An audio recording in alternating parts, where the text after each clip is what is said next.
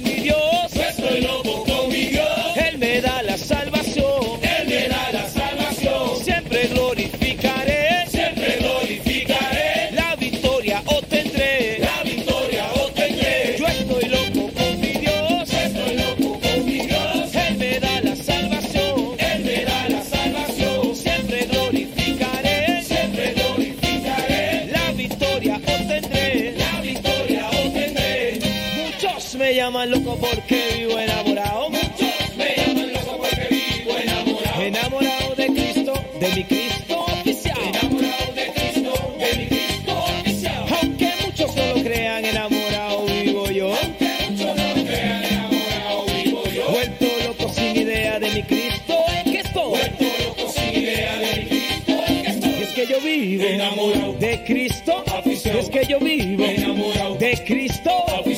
yo vivo. Enamorado.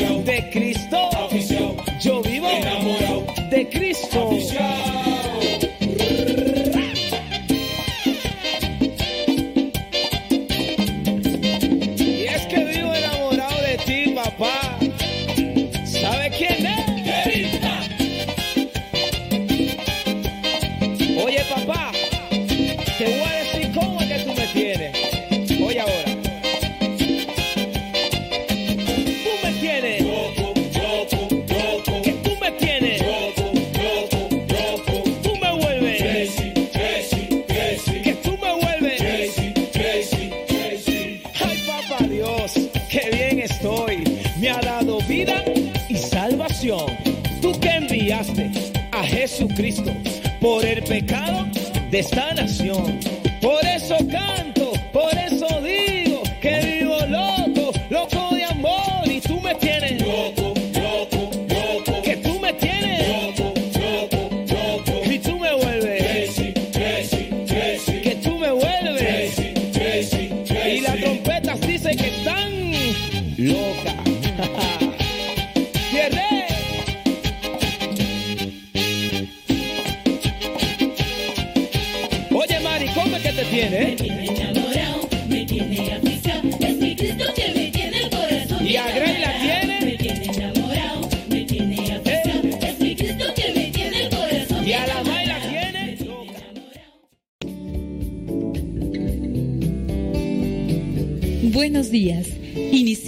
jornada poniéndonos en manos de nuestro Creador.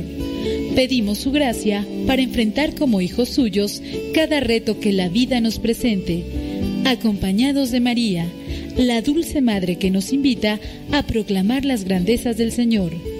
Camina con nosotros en radiocepa.com, emisora católica de los misioneros servidores de la palabra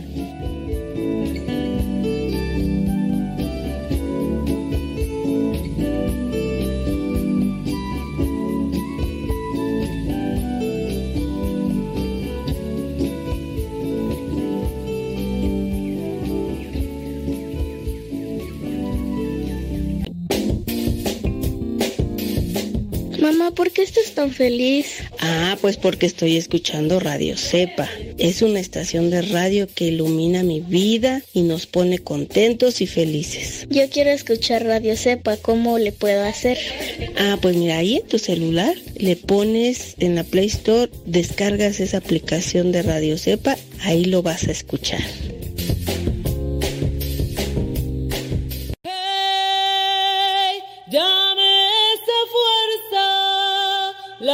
que me lleva al cielo, esa fuerza que está en ti.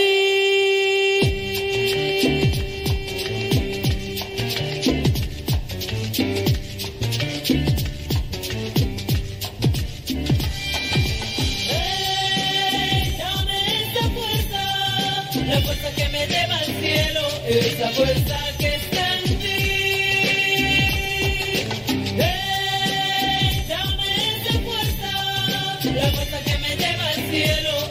Yo,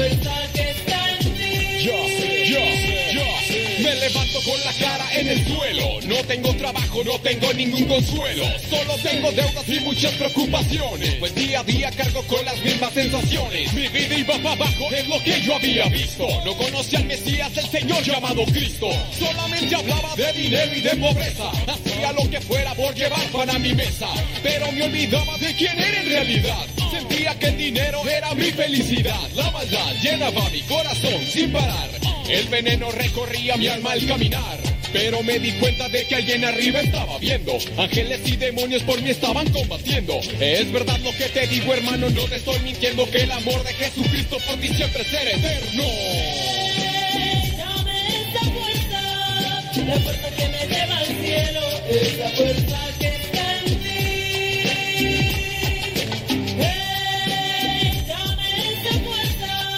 la fuerza que me lleva al cielo, esa fuerza Lléname de energía, lléname de tu entusiasmo. Llévame de tu mano, la cual a veces he soltado. Nunca la he olvidado, por eso vengo a tus brazos. Y como todo hijo, mucho me he equivocado. Rescátame del mundo, lléname de tu amistad. La que nos dice cómo obtener buena vida. Esa que todos buscan y que contigo se encuentra. Esa a la cual yo le llamo vida completa. Es que tú con nosotros, dime quién contra nosotros. Andando a tu lado, el banco se queda flojo. Tú eres el apoyo en el cual mi vida enfoco. El dueño de este mundo eres alguien maravilloso. Acaparas mi atención cuando no veo solución. En ti yo pongo todo cuando tomo el micrófono. Rompamos las cadenas, obtengamos libertad. Andemos por el mundo proclamando la verdad. Hey. Dame esa fuerza, la fuerza que me lleva al cielo, esa fuerza que está en ti. Hey, fuerza, la fuerza que me lleva al cielo, esa fuerza que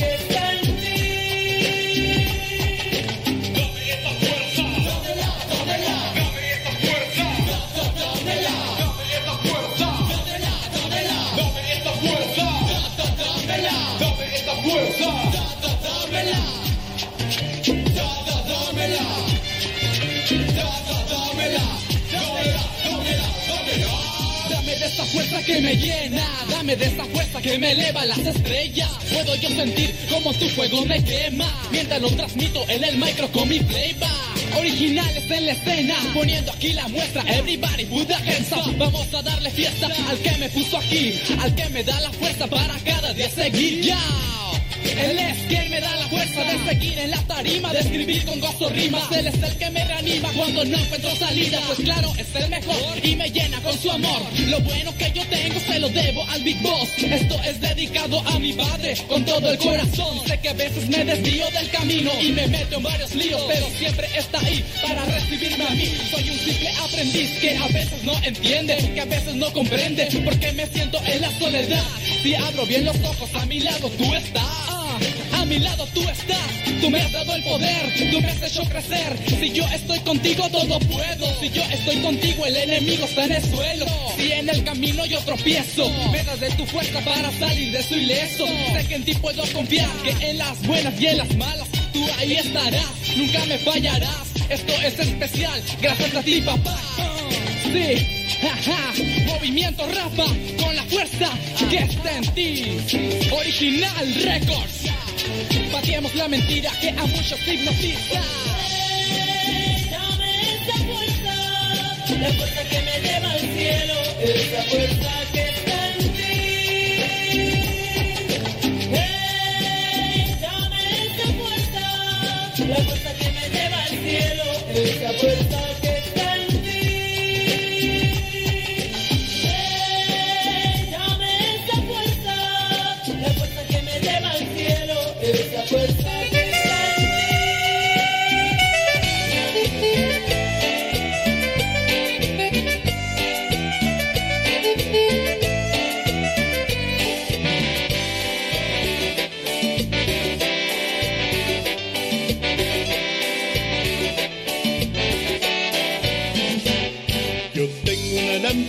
Ya son cinco minutos después de la hora. Muchísimos thank yous.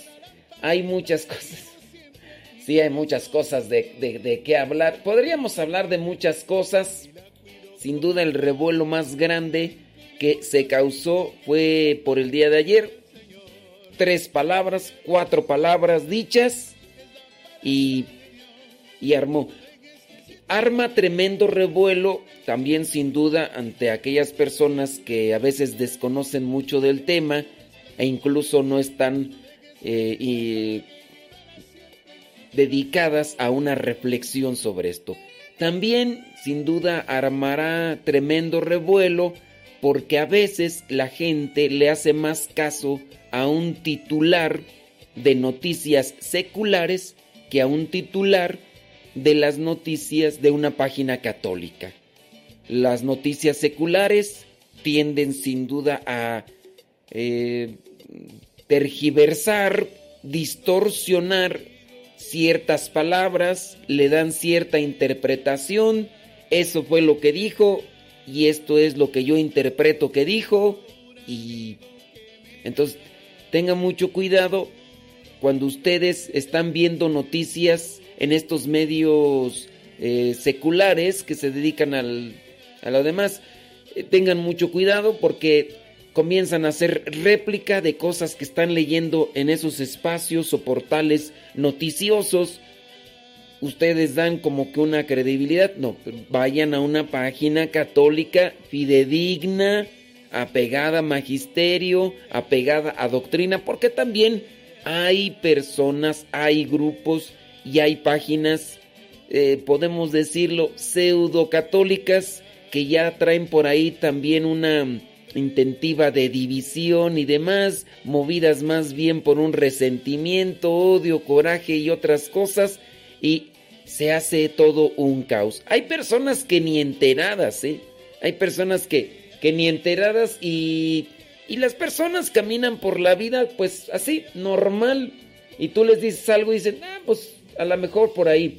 Obviamente para nosotros poder conocer bien el contexto de una noticia, híjole, es que es que es complicado. De repente presentan que alguien dijo algo. Ok, eso fue lo que dijo, pero ¿qué fue lo que le preguntaron? ¿Cuál fue la pregunta en sí? Porque para poder bien saber el contexto y lo que quiere decir una respuesta de tres o cuatro palabras, hay que también tener un conocimiento de cuál fue la pregunta en sí. Hay que tener conocimiento de una parte, pero también de la otra parte. Y no solamente, pues hay que quedarnos con una línea. Alguien dijo esto, bueno, pues ¿y, por qué lo dijo? Bueno, hay que reflexionar y no, y no empezar a hacer una polvadera. Claro, los que quieren hacer polvadera van a hacer polvadera de de cualquier cosa. Hacen tempestad en vaso de agua. Hay algunas personas que ya nada más están así mirando cualquier signo, así como esas personas que, que tienen paranoia, que, que están esquizofrénicas, que tienen esa enfermedad y que de cualquier cosa hacen un pancho. O las personas que tienen, por ejemplo, eso que también se cataloga como enfermedad, la enfermedad de los celos. Eh, una persona que está enferma de los celos, hasta porque no se hace lo que se tiene que hacer, lo malinterpreta y le da su sentido y, lo aplica. Estoy tratando de hacer una canalización para poder nosotros reflexionar sobre lo que encontramos en las noticias. Y los que pues estuvieron atentos al día de ayer a todo lo que se compartía por ahí en las redes sociales y demás con respecto a una película documental que salió y algunas expresiones que se retomaron de esa película, alguien las interpreta a su modo, las colocan en los medios noticiosos y se comienza a armar tremendo revuelo. Esto con relación al Papa Francisco, que hay gente, hay muchos por ahí que ya tienen un pleito casado, hay personas que ya han desechado y derribado todo, incluso se han puesto en contra hasta del magisterio por cuestiones subjetivas, cuestiones personales, cuestiones también influenciadas, a veces ni razonadas bien, ni, ni con una, una justificación clara pero sí tengan mucho, pero mucho cuidado.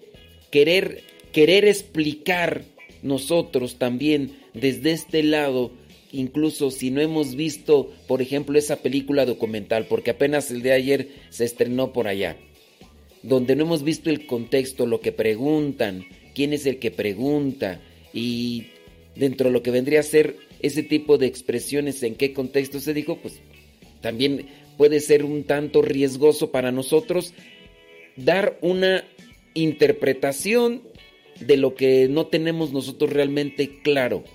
Llegará su momento en que se van a dar eh, o se van a aclarar las cosas, obviamente, pero sí hay que ser prudentes, creo que esa es la palabra, ser prudentes, incluso hasta para no decir lo que no es, en el sentido de una defensa, pero también en el caso de eh, no, no distorsionar las cosas de manera que nosotros lo pongamos todo tan, eh, tan desfigurado, tan desviado, tan tergiversado y pues, eh, ayer muchos portales noticiosos, no hombre, hicieron de su agosto para formar ese tipo de expresiones clickbait. Ese clickbait. Y algunos no saben qué es eso, ¿verdad? Pero son formas con las cuales hacen que la gente se enganche y que empiece a formular criterios y opiniones con base a tres expresiones, dos, tres, cuatro palabras ahí formuladas. Y pues sí, de repente empiezan a dar su opinión personal, pero cuando incluso a mí me vienen en un matrimonio a decirme ahí sus cuestiones, sus broncas y su demás, yo trato primero de escuchar un lado, después otro lado, después formulo una idea, presento mis ideas y ya después trato de dar una opinión. Ni siquiera lo hago así a la mera Muchas veces me equivoco.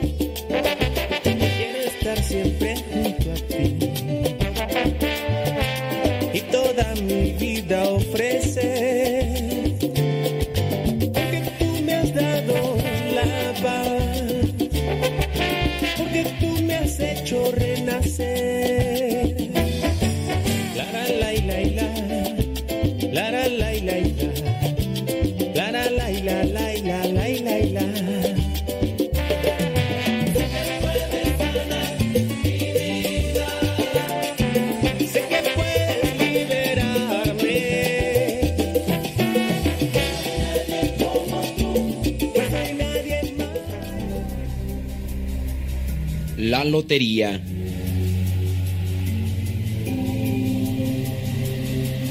Juan Bosco recibió la visita de un señor, quien le dijo, Usted es un santo. Yo quiero ganar el premio gordo de la lotería. Dígame, ¿qué terminaciones debo comprar? Usted debe saberlas. Eres un afortunado, le respondió Juan Bosco. Anoche Soñé con el 7, con el 10 y con el 2. Gracias, don Bosco, gracias. Ahora mismo compro estas tres terminaciones en la agencia de la Lotería Nacional. Don Bosco se quedó extrañado y le preguntó, ¿de la Lotería Nacional? No, mis números tienen que ver con la lotería del cielo. No entiendo, dijo el otro. Es muy sencillo, respondió don Bosco. El siete son los sacramentos que debes recibir. El diez son los mandamientos que debes guardar. El dos son los mandamientos principales. Ama a Dios más que a cualquier cosa y a tu prójimo como a ti mismo. Cumple todo esto y sin duda ganarás el premio mayor, es decir, la vida eterna.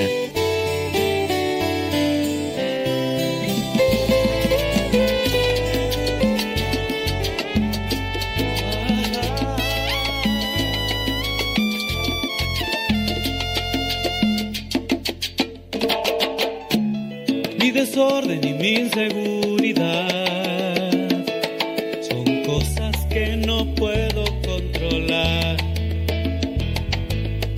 Mi flojera que me desespera no la soporto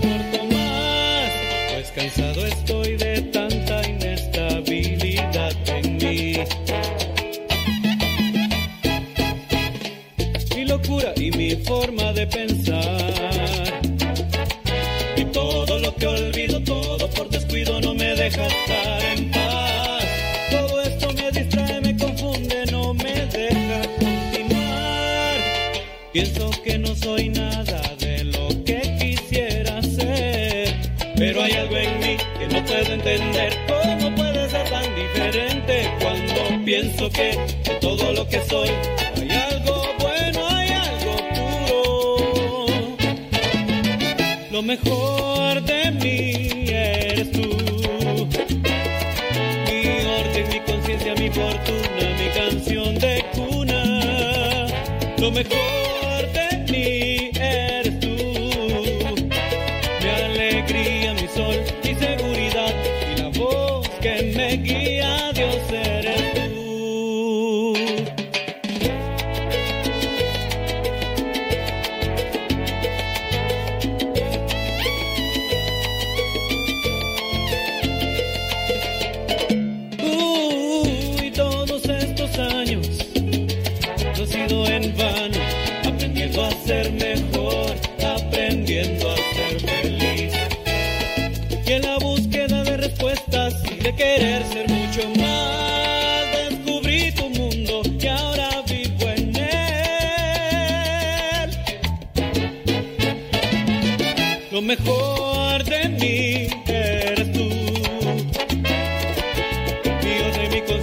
fortuna, mi canción de cuna. Lo mejor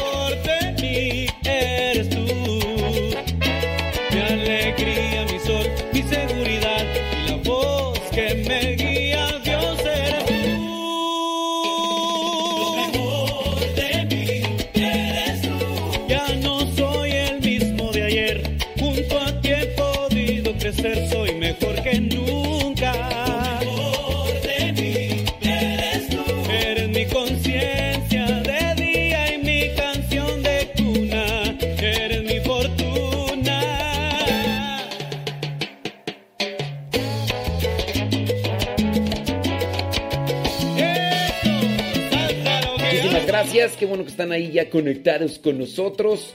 Hoy día jueves 22, 22 de octubre. Santoral, vámonos con el Santoral del día de hoy. Espérenme tantito aquí nomás, déjenme acomodar una, una cuestión. Vámonos con el Santoral. Oye, el día de ayer no dijimos el Santoral, ni tampoco antier, y creo que ya hace un montón que no lo decimos. Oye, el día de hoy es día de San Juan Pablo II en el Santoral. Hoy se celebra a San Juan Pablo II. Eh, ahorita hablamos un poquito más de él, se canonizó en el 2014. La iglesia hoy también tiene presente a San Marcos, obispo de Jerusalén. No es San Marcos evangelista, San Marcos, obispo de Jerusalén del siglo II. Fue el primer obispo procedente de los gentiles que ocupó la sede de la iglesia de la ciudad santa. Y hoy voy a hacerle una pregunta a usted. En el contexto de los tiempos de Jesús, porque todavía estamos hablando del siglo II, en los inicios de la era cristiana, ¿a quienes se les llamaba gentiles? ¿A quienes se les llamaba gentiles? Muy bien sabes que había judíos, que había samaritanos, que había muchos grupos. Pero ¿a quienes se les llamaba gentiles? ¿Quiénes eran aquellos llamados gentiles en los tiempos de, en, los inicios de la era cristiana? En los inicios de la era cristiana. ¿A quiénes se les llamaba gentiles? Ahí te dejo esa nota para que lo, lo tengas presente. La iglesia también hoy tiene presente a San Aversio. Él fue obispo del siglo tercero. Del siglo tercero, eh, sí, mm, del siglo tercero. También la iglesia tiene presente en Adrianápoli de Tracia a los santos mártires Felipe, obispo de Heraclea, y Hermete, que era diácono. Ellos fueron perseguidos bajo el emperador, bajo el mando del emperador Diocleciano. Ya es que este emperador fue 10 helicóptero para perseguir a los cristianos. Dice, al pedir al prefecto Justino al obispo que cerrase la iglesia, entregase los vasos sagrados y mostrase los libros litúrgicos, Felipe le respondió que, que no podía dar estas cosas ni él recibirlas, por lo que después de ser encarcelados y azotados fueron quemados vivos. Años 303. Ya en, el año 303, estamos también hablando del año 150, 200, ya había una doctrina, incluso ya había libros de liturgia como tal. Digo, era una liturgia que apenas comenzaba a estructurarse, pero ya, ya, se ya existía. Hace poquito celebramos San Ignacio de Antioquía. San Ignacio de Antioquía, que fue discípulo, dice la tradición, de San Juan Evangelista y Apóstol. San Ignacio de Antioquía y habla de la misa, habla de la Eucaristía, habla de la confesión. Fíjate, estamos hablando del año 100-150. E incluso ya también habla de lo que vendría a ser San Ignacio I que dice Iglesia Católica. San Ignacio de Antioquía en una de sus cartas dice la Iglesia Católica, refiriéndose a la Iglesia de Cristo. Por eso es interesante leer los escritos antiguos de aquellos que fueron discípulos de los apóstoles, que fueron sucesores a su vez de los apóstoles al ocupar ciertos cargos y, funciones en diferentes iglesias. Bueno, estos santos mártires, Felipe, eh, obispo, y Heraclea, que era, no, este, Hermete, que era diácono, murieron en el año 303, fueron quemados vivos por no obedecer a las órdenes del emperador Diocleciano que pedía que se le diera los vasos sagrados con los que ya se hacía o se celebraba la Santa Misa. Y también en este caso de los libros litúrgicos, en su caso, por ejemplo, el Enchiridión, un libro antiguo en el cual ya vendría a ser como que ¿cómo llamarlo? Yo pienso que como el, el, derecho canónico de la actualidad dentro de la Iglesia Católica, para los que saben qué es el derecho canónico, que, es el libro que rige dentro de lo que son las leyes y normas con las cuales eh, se viene a estructurar una forma ante diferentes situaciones de economía y todo lo demás. Bueno, también la iglesia hoy tiene presente a San Malón, Malón obispo, ¿eh? espero que, bueno, este fue muy bueno, no era malón, era, era bueno. Eh, malón obispo, dice, considerado el primer apóstol de la fe cristiana en la ciudad de Galia Lugdunense e iniciador de la sede episcopal en el siglo IV. También la iglesia tiene presente allá en Germania a San Valerio, diácono. Dice, eh, le dieron muerte unos paganos, entonces fue mártir.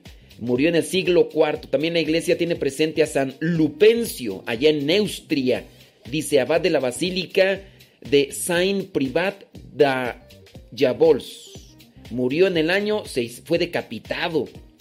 Entonces también mártir, murió en el año 684. Allá en Aquitania la iglesia tiene presente a San Leotadio Obispo, murió en el siglo VII. Murió en el siglo VII. También la iglesia tiene presente allá en Lombardía a San Moderano, Moderano Abad dice antes obispo en la Galia y murió, dice, en el año 720. La iglesia allá en la Bretaña Menor tiene presente a San Benito que llevó una vida eremítica. Este Benito no es, no crees que nada más hay un santo que se llama Benito, no, hay muchos. Este es otro, allá en la Bretaña Menor, del siglo noveno. San Benito del siglo noveno. Eh, la iglesia también tiene presente a las santas Nunilo y Alodia, ellas vírgenes y mártires, que hijas de padre no cristiano, pero educadas en la fe cristiana por su madre, al no querer jurar de Cristo, o sea, renegar de Cristo, después de un largo encarcelamiento, fueron degolladas por disposición del rey de Córdoba.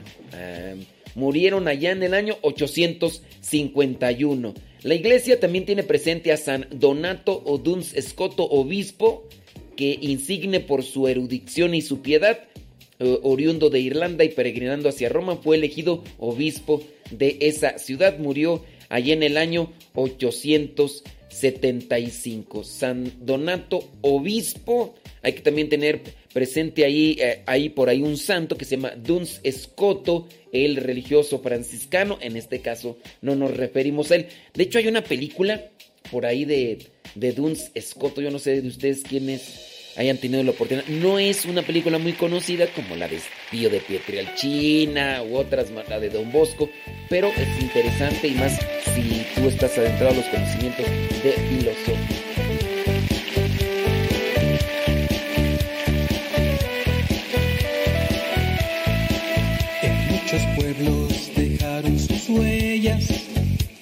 Gastaron y se mojaron, pisaron espinas y piedras, jamás se pararon bajo el sol y la lluvia. En reuniones de categoría, entre obispos y sacerdotes. Dicen que no es bueno comenzar el día sin ganas, sin algo que nos estimule, aunque sea muy pequeño o muy simple, siempre será bueno aquello que nos inspira. Por ejemplo, piensa cuando te despiertas en la posibilidad de encontrarte con alguien que te agrada. Trata de tener un proyecto como colocar quizá una planta en el jardín o leer un libro que te llama la atención, que te gusta. También trata de contemplar ya sea el amanecer o el atardecer con calma. Busca, ¿por qué no?, hacer feliz a alguien. Hacer una oración que te pueda ayudar para motivarte. Quizá a lo mejor preparar algo o comer algo sabroso de escuchar música que tenga un mensaje y que sea optimista. Hay muchas cosas bellas y agradables que podrías imaginar y que podrías llegar a realizar a lo largo del día. Piensa en esas cosas agradables y deja que broten las ganas de realizarlas. Recuerda lo que dice la palabra de Dios en el libro del eclesiástico. Hijo, trátate bien con lo que tengas, no te prives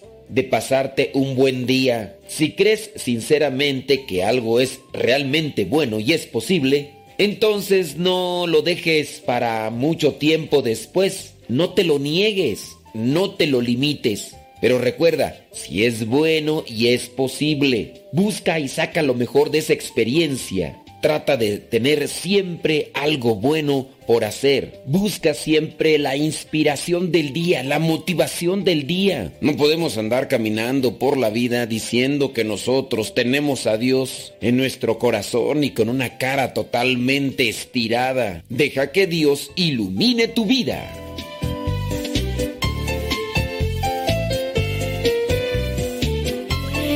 Es esta que surge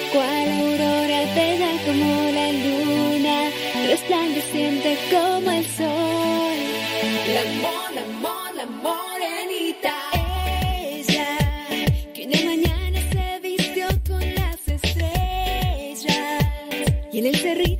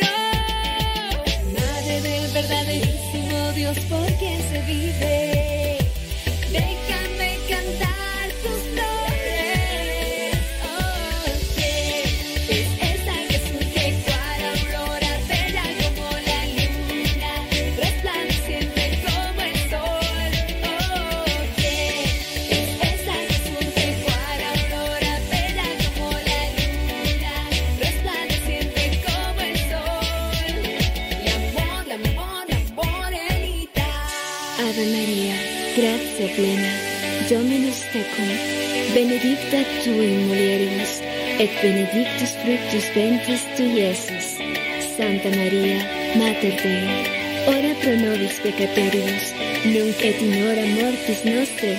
Amén.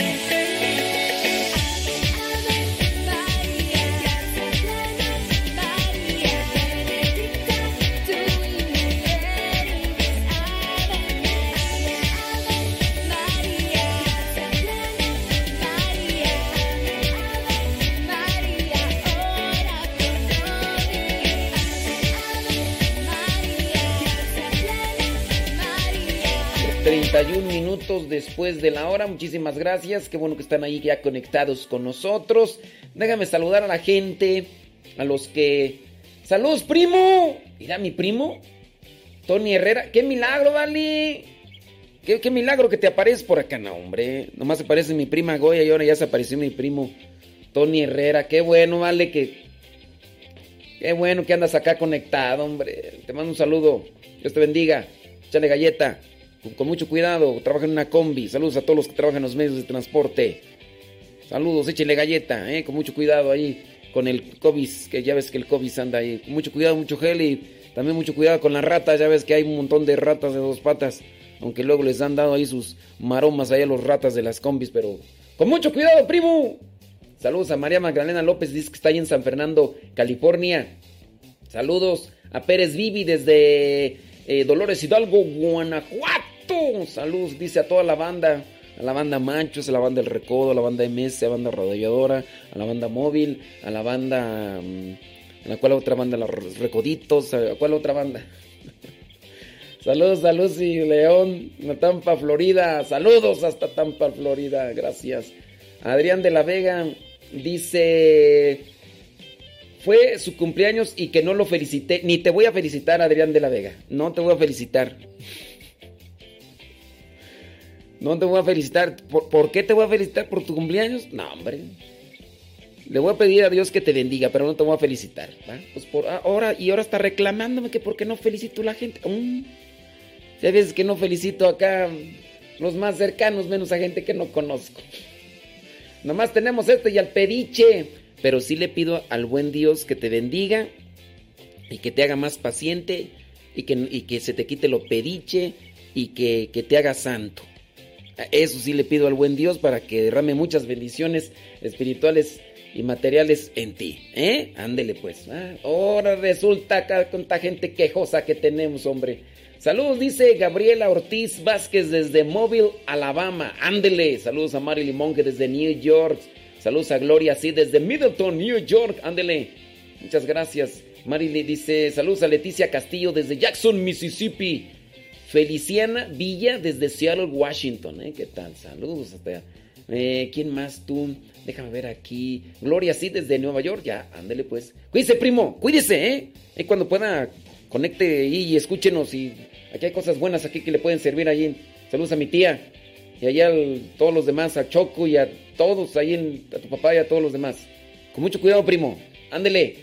Saludos, Ángela Luna. Dice que a su hija, un saludo a su hija Carla Valencia Pérez, que está cumpliendo 17 años, inocente y demás. Dice, ¿qué más tú? Déjame ver aquí los ah, desde de Tampa, Florida, Lucy León. A ver, ya me revolví aquí, creo que eso ya los había dicho. Déjame ver, es que están subiendo aquí de, a la mera hora. Saludos hasta... ¿Dónde? Ocampo, Michoacán, por allá está Gil Guadarrama, ándele pues. Yasmín Ortiz desde Sacramento, California, saludos. Ya se me revolvieron otra vez tú. César Tarazona desde Perú, saludos. Dice... Dice Lourdes y Juan Esquivel, dice, yo no, yo no creí, me hablaron, dice que le habló su familia para decirle de lo que habían visto en ciertos portales de noticias con relación a lo que eh, supuestamente dijo el Papa, que así como lo presentan no lo dijo, que sí dijo algunas cosas, pero así como lo presentan una mayoría de medios noticiosos, pues no, esa fue una interpretación, ¿verdad? Dice que su familia le habló para decirle y ella le dijo, mm, déjame primero analizar bien las fuentes, déjame analizar bien lo que vendría a ser el contexto y además. Y dice que miró las noticias, las vio, dice, pero no eran lo que dice, que miró los, los, titulares de lo que decían las noticias seculares como tal, y ya después se puso a analizar lo que había dicho y entonces ella, Lourdes y Juan Esquivel, entonces ellos empezaron a decir, a ver, acá es una, dice una cosa y los medios noticiosos están dándole una interpretación de lo que quiso decir, o sea, y es una interpretación eh, distorsionada. Que bueno, miren, yo en parte puedo ver positivo esta situación. ¿Cuál es la parte positiva? Poner a pensar a la gente. Poner a pensar a la gente. Porque a veces estamos así como que en esquemas muy cuadraditos y de ahí no salimos y de repente alguien dice algo que nos, que, nos saca de lo que siempre estamos pensando y ahí es donde empezamos a armar la maroma. Empezamos allí a armar la polvadera. Si por algo se comienzan las personas a pensar, qué chido o sea, yo digo por eso, qué bueno. Ahora nos hace falta discernimiento, fundamento, criterio, luz del Espíritu Santo para encontrar la verdad. Eso es lo que nos hace falta. Porque caminar en la vida con esquemas, con esquemas, con situaciones o con ideas eh, desde hace ya mucho tiempo y, y, que no tocamos, no tocamos cierto tipo de tópicos que son muy actuales, incluso hasta para dar una respuesta incluso a veces nada más solamente repetimos cosas que ya están dichas y, no tocamos esos temas porque son como tabús o son cosas que no, no las toques. Eso no lo toques, eso no lo digas. Qué bueno que se tocan estos temas. Digo, no para dar una apertura a lo que vendría a ser en contra de una dignidad y de un valor, y en este caso de un mensaje cristiano, sino para reflexionar y, estar preparados para dar una respuesta clara de lo que creo, de lo que asimilo en mi vida y de lo que me lleva a la salvación eterna. Pero si nosotros nos manejamos siempre en esquemas así estrictos, rígidos y inamovibles porque no queremos tocar y es como que pecado tocar ese tema o pecado hablar de ese tema o decir algo que a lo mejor está fuera de eso que que, ya tengo establecido y que incluso ni siquiera bien discernido o reflexionado. Yo digo, por ese lado veo algo de positivo, solamente falta aclarar.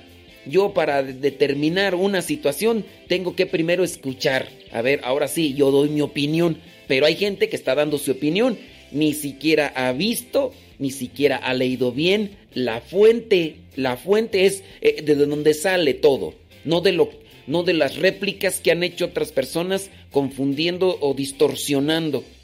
Pero se le dice mente cuadrada aquella cabecita, ¿verdad?, que no tiene criterio, que no busca una reflexión. Y al decir criterio no quiero decir que tiene, eh, que, acepta todo, no, eh, ahí, ahí no, no tienen criterio esas personas. En este caso son sincretistas los que agarran de todo, sincretistas, sin criterio por de ahí la palabra, ¿no? Entonces agarran de todo, le dicen esto, ah, pues está bien, hombre, no, pues está bien, está bien, no. Hay que tener criterio, hay que reflexionar, hay que cernir, hay que pulir bien las cosas para después agarrarlas. Lamentablemente, dentro de lo que es la Iglesia Católica, muchos se caminan en la vida con una postura cuadrada, rígida y que no da, no, no permite ir más allá en, el salvaguardar la dignidad de la persona y también salvaguardar lo que es el depósito de la fe. Porque eh, esto es lo que yo entiendo y esto es, y hay que tocar puntos o hay que tocar temas y hay que reflexionarlos. Temas de actualidad que están ahorita en boga y que sin duda vendrán otro tipo de cosas, como por ejemplo, no sé, en un futuro que, que ya se hable, por ejemplo, de clonación y que digan, a ver, ¿y las personas clonadas tendrán Espíritu Santo? de esos temas de moral, de bioética que tendrán que analizarse en su tiempo y no, no eso no lo toques, ellos no lo son, tendrán que analizarse para dar una respuesta clara a las personas que así lo necesiten. Y con relación a este tema, que el día de ayer comenzó a sonar mucho en los medios de comunicación y en las redes sociales, pues bueno, digo yo que bueno que por ese lado está sacudiendo el pandero para que, lástima, ¿verdad? Por los que no tienen criterio de mente cerrada, ¿verdad? Que, que se quedaran ahí y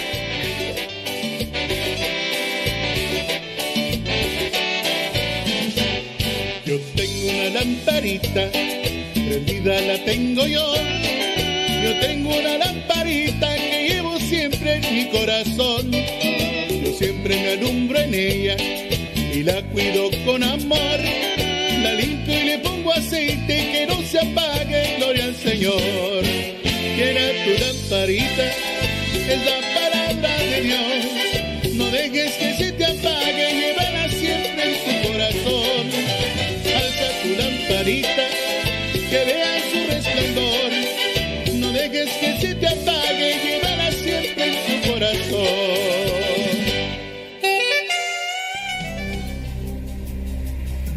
La lotería.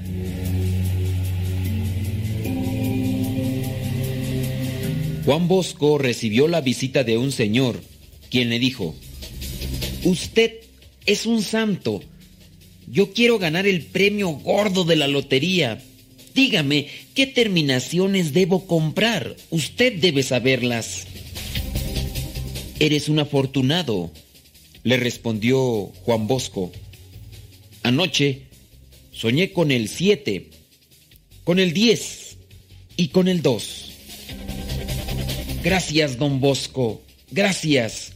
Ahora mismo compro estas tres terminaciones en la agencia de la Lotería Nacional. Don Bosco se quedó extrañado y le preguntó, ¿de la Lotería Nacional? No, mis números tienen que ver con la Lotería del Cielo. No entiendo, dijo el otro. Es muy sencillo, respondió don Bosco. El 7 son los sacramentos que debes recibir. El 10 son los mandamientos que debes guardar. El 2 son los mandamientos principales. Ama a Dios más que a cualquier cosa y a tu prójimo como a ti mismo. Cumple todo esto y sin duda ganarás el premio mayor, es decir, la vida eterna.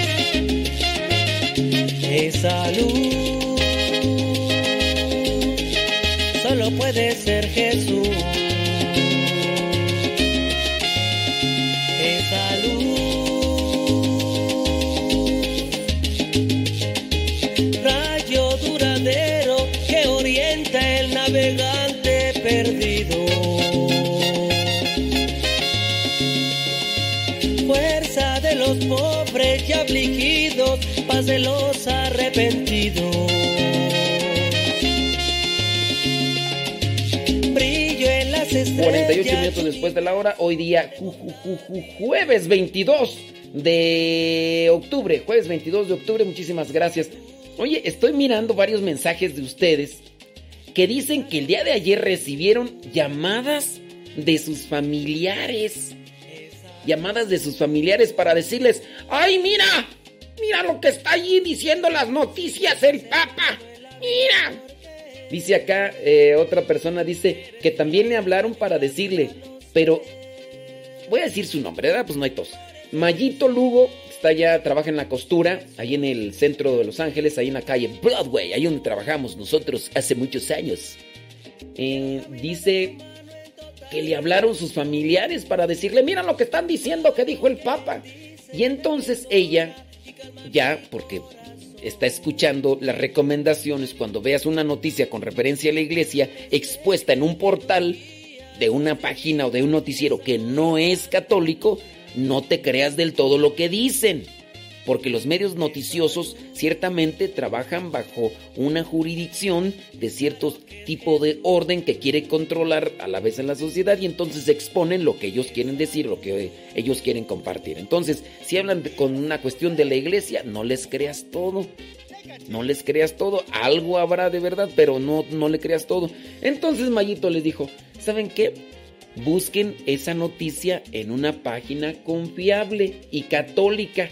Si no conoces, pues más vale que vayas buscando para que cuando tú tengas alguna duda vayas a esa página católica, fiable, confiable y preguntes o busques la información que requieras con respecto a la fe, a la doctrina, a la sana enseñanza. Entonces eso fue lo que les dijo Mayito Lugo.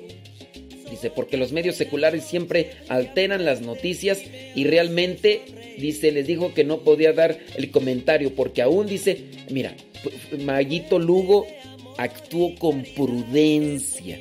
No voy a opinar de algo que tú me dices, porque yo todavía no he leído la fuente, no he leído también el contexto del acontecimiento, ni tampoco he leído o he conocido la otra parte. ¿Por qué está este comentario? Primero hay que también analizar qué fue lo que le preguntaron, en qué contexto se dio, qué situación se dio, porque agarran tres o cuatro palabras, las sacan y no sabemos lo que está en la periferia, alrededor, y dicen, esto fue lo que dijo, pero ¿por qué lo dijo?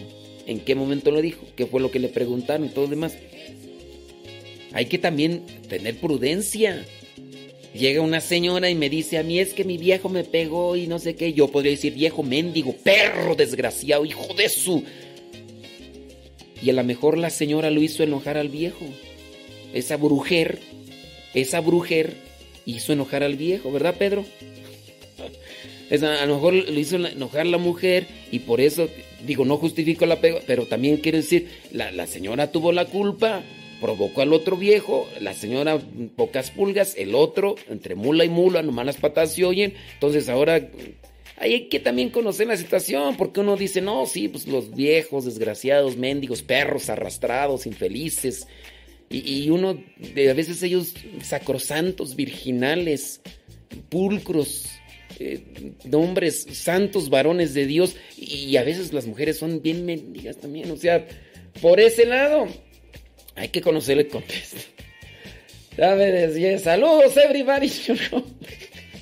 Oigan, eh, con relación a un tema que, ayer hablamos, antier hablamos, yo otra vez nos vuelven a hacer ese cuestionamiento. Dicen que ya el día de ayer hablé sobre el Halloween, pero que qué opino del Holy. El Holy es, en este caso, cuando buscan que sus niños se vistan de santos. A ver, yo lo que estoy analizando con respecto a esto que le llaman Holy Wins, la santidad ganó en vez de Halloween, veo que se visten de santos. Digo, pero ¿para qué se visten de santos los niños? O también los adultos. Y entonces veo que hacen cierto tipo de actividades, eh, los niños pasan y dicen, yo me vestí de este santo porque este santo hizo. Hacen cierto tipo como de reuniones, participaciones públicas. Yo digo, está chido. O sea, eso está chido. Ahora, que tú digas, me voy a vestir de santo para ir a las casas a pedir el, ¿cómo le llaman? El tricotri. a ver, quiero dulces. ¿y para qué eso? O sea, están muy necesitados los chiquillos de dulces. No, no tienen creatividad para armar otras cosas con las cuales ellos se puedan entretener e incluso aprender. ¿Qué necesidad tienen que andar pintándose de máscaras o calaveras o vampiros o para qué? Para pedir dulces. O sea, no tienen otras formas de entretenerse. Tan pequeña es su creatividad para buscar que sus niños se entretengan. Digo, si en su caso tú eres cristiano y tú quieres fomentar algo que sea bueno y sano y santo, pues bueno, si quieres, puede ser eso de vestirlos. ¿Por qué? El día de ella no les aclaramos bien sobre el asunto. Eh, ¿Quién es un santo para la iglesia? Ayer lo dijimos. Si no escuchaste el, programa de ayer, I'm sorry for you, dijo Niurka. Pero en el caso del primero de noviembre, el primero de noviembre la iglesia celebra todos los santos. Es decir, todos los que están ante la presencia de Dios. Todos los que están ante la presencia de Dios. En este caso, en este caso, los canonizados y los que no están canonizados. Porque también hay una diferencia. Los canonizados y los no canonizados. Entonces la iglesia, la iglesia celebra a todos los santos. El día de ayer ya hablamos de eso. Si no escuchaste, I'm sorry for you.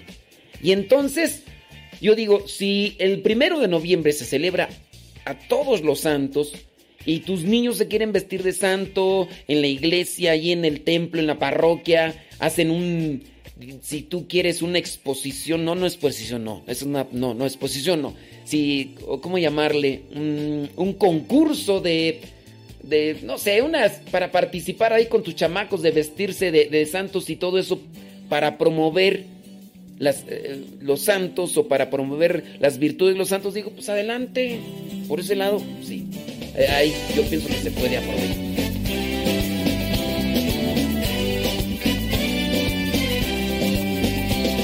Estamos reunidos pidiendo que mandes, que envíes del cielo, que nos reavives hoy, tu espíritu renueve el corazón. Es tiempo que riegues los campos que podes que envíes del cielo, torrentes de amor que inunda el corazón y todos los desiertos beban hoy. Manda, Señor, de tu corazón torrentes de amor que inunde mi alma hoy. Manda, Señor,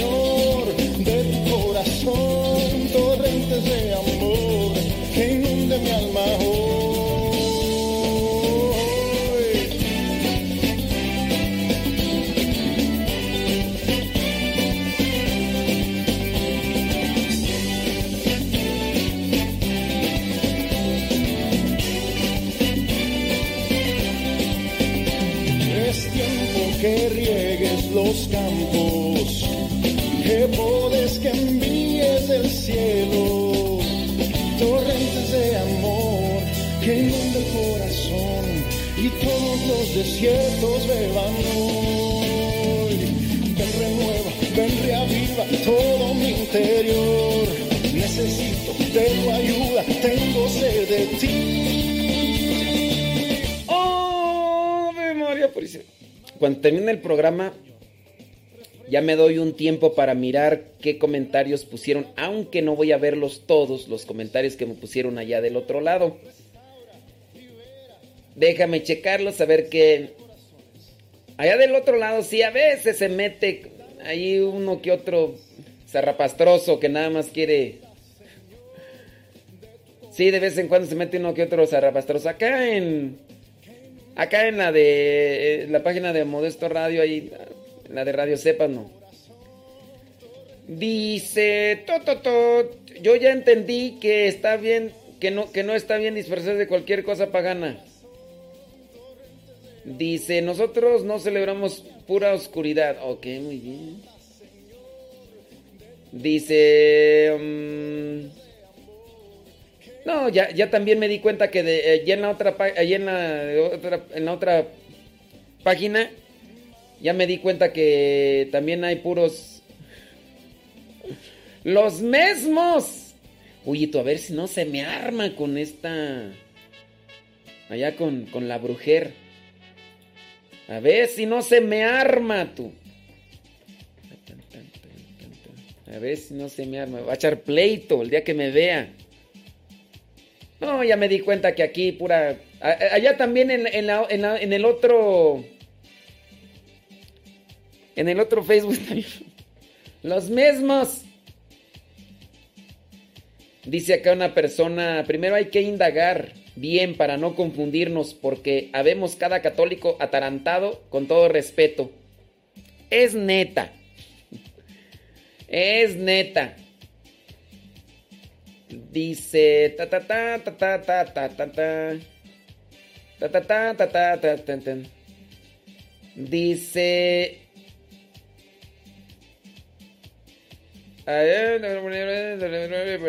Dice, es como estas personas que destruyen. Sí, con, con las cosas que yo digo por acá, sin duda, en, en la otra radio, pues habrá unos que se meten ahí nada más para curiosar y ya después, cuando no sintonizo con lo que ellos quieren decir, eh, me dejan de escuchar. Es- es- Por ejemplo, a esos que critiqué porque para todo dicen amén, a esos que critiqué cuando para todo, hasta cuando vayan a hacer el baño, voy a ir a hacer al baño, amén. Ya vengo del baño, amén. O sea, espérense, de todo dicen amén. Pues esos ya, muchos de esos ya no me escuchan porque les caló que les reprocharan que por qué tienen que utilizar la palabra amén hasta para cuando van al baño. Porque de veras así. Me acabo de despertar. Amén. Y entonces muchos de esos no les gusta que, uno les diga sus, sus verdades. Pues esa es la neta. Bueno, pues no, no hay este comentarios así porque pues casi todos los que están ahí son, son los mismos que están en Radio Cepa. Mm, Dios mío. Saludos a Maru. Gracias por su trabajo. Saludos, Maru. Dice que incluso eh, por ahí Maru compartió, eh, dice que también dentro de los seres hay alguno que otro zarrapastroso.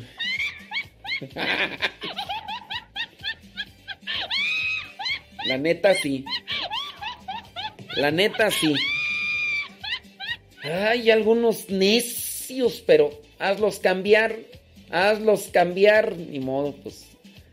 Aguanta, corazón, no seas cobarde. Ándele pues, hombre. Saludos, déjame ver. Padre Samuel Montoya dice que jamás.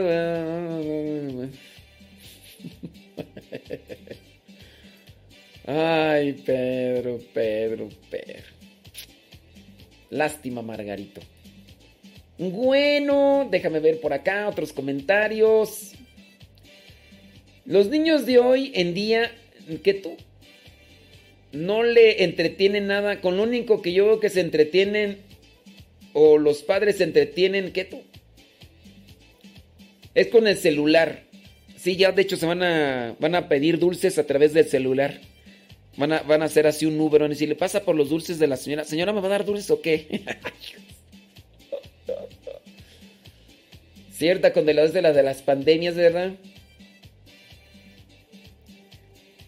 Tan, tan, tan. ¡Ánimo, pueblo de Dios! Dice. Saludos, dice. Saludos a Lupe Barriga. ¿Qué tal estuvo ayer la fiesta con Perliux? ¿Qué hubo? ¿Qué hubo?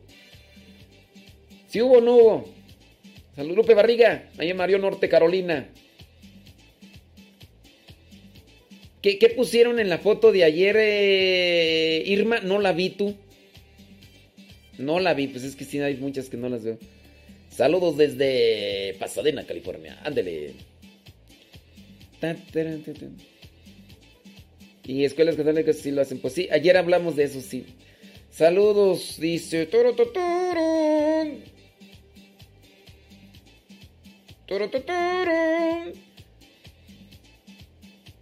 Dice, también a mí me dijeron dos personas en mi casa. Yo les dije que antes de juzgar vean lo que el Papa Francisco dijo. De veras, es que esa es yo creo que regla de vida para no meterse en pleitos y en dimes y diretes. Antes de opinar de algo que, que, se está dando así a conocer mucho, hay que tratar de, de conocer bien la fuente. Qué bien que ya...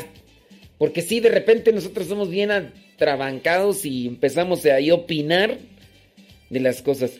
Dice que hable del ayuno de los 40 días. Yo no sé de ese ayuno de los 40 días, tú. No sé quién. Yo, yo no sé quién, quién. No sé si se puede aguantar 40. Digo, nosotros, Jesús sí lo hizo, digo, pero no, no sé yo de eso de los 40 días. ¿Quién habla de eso de los ayunos de los 40 días, tú? Son, devociones, ¿eh? También eso. Son, son devociones, son formas que se puede... Porque no todo, por ejemplo, si un sacerdote, no sé quién diga eso de los 40 días de ayuno, eh, pero uno también debe tener criterio para reflexionar en esa cuestión de, a ver, esta es una devoción porque este sacerdote o porque esta persona lo presente y lo promueva, no quiere decir que todos, todos tienen que hacerlo. Yo la verdad no sé de esos 40 días de ayuno. Sé de la cuaresma, de la cuaresma, sí, pero de esos 40 días de ayuno.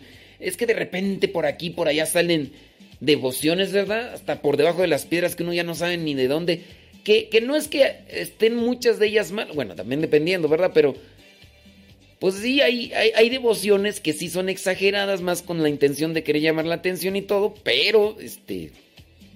Pues sí, de repente uno encuentra devociones hasta de lo que no. Y no es que tengan algo en contra de la doctrina, pero sí yo digo, muchas no. Entonces no sé yo de esa devoción de los 40 días tú. Es un padre llamado de los 40 días. Miren, primero cerciórense de que sea padre. Primero cerciórense de que, de que sea padre.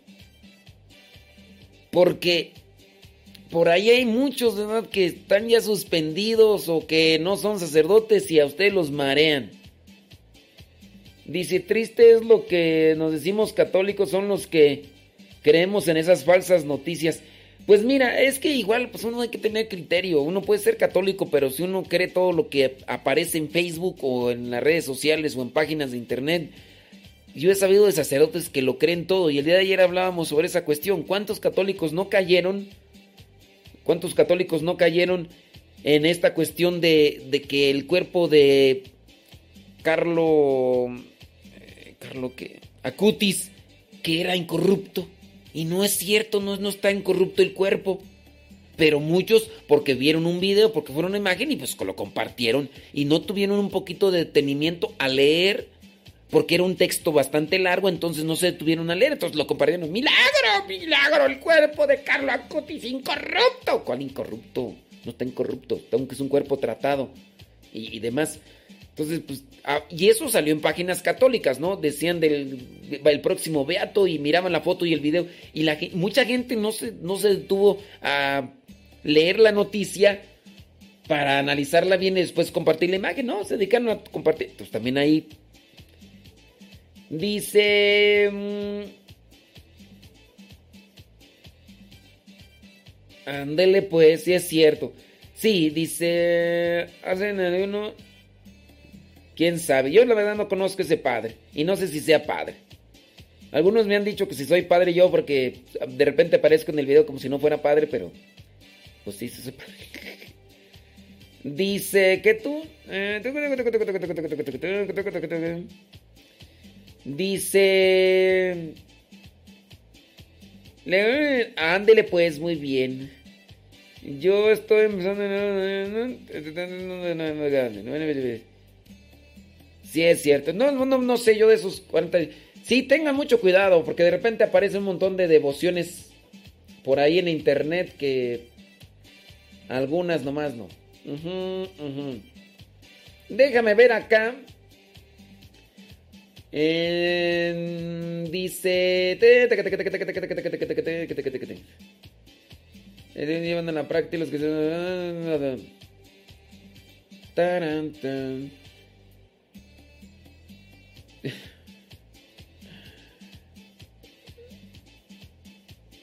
No me ha tocado escuchar la opinión de un abogado en materia civil y matrimonial y por decir el grueso de la gente no entiende bien ciertos conceptos. Sí, uno tiene que analizar muy bien esta cuestión de un abogado en cuestión civil.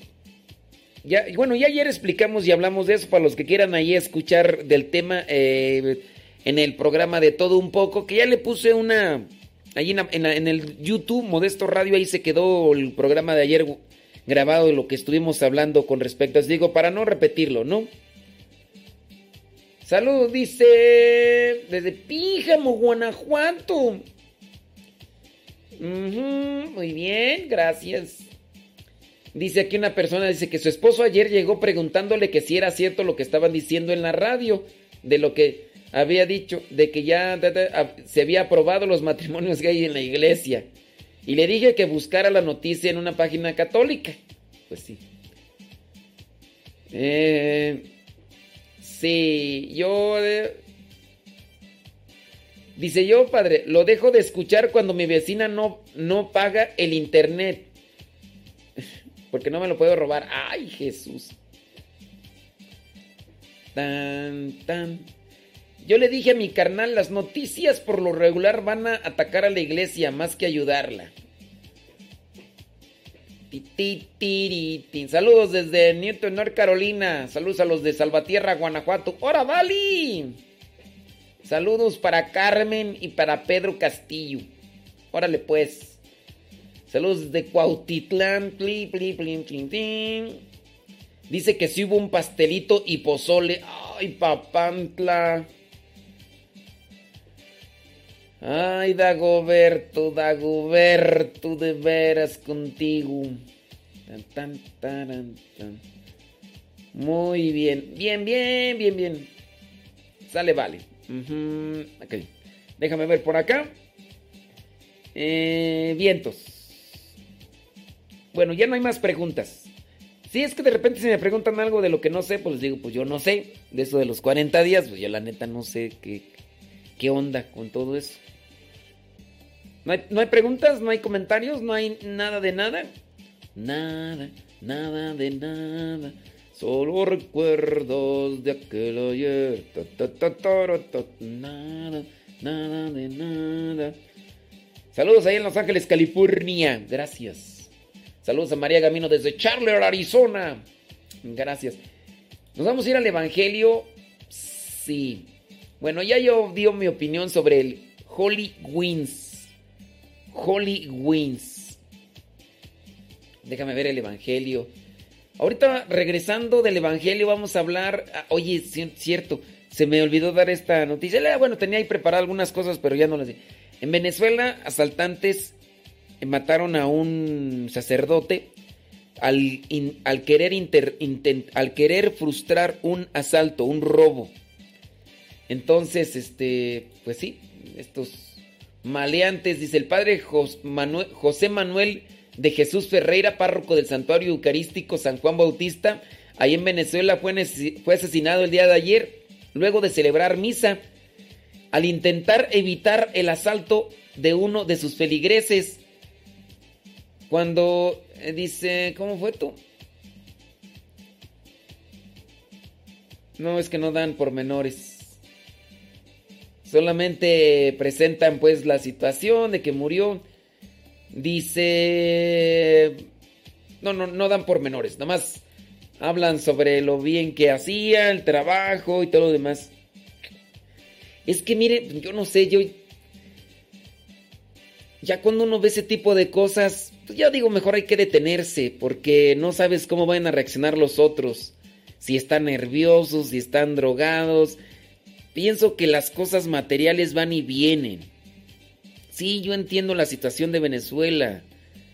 Y digo, allá hay muchos hermanos nuestros, hermanos sacerdotes y hermanas religiosas, y nos platican de toda la situación, cómo está allá.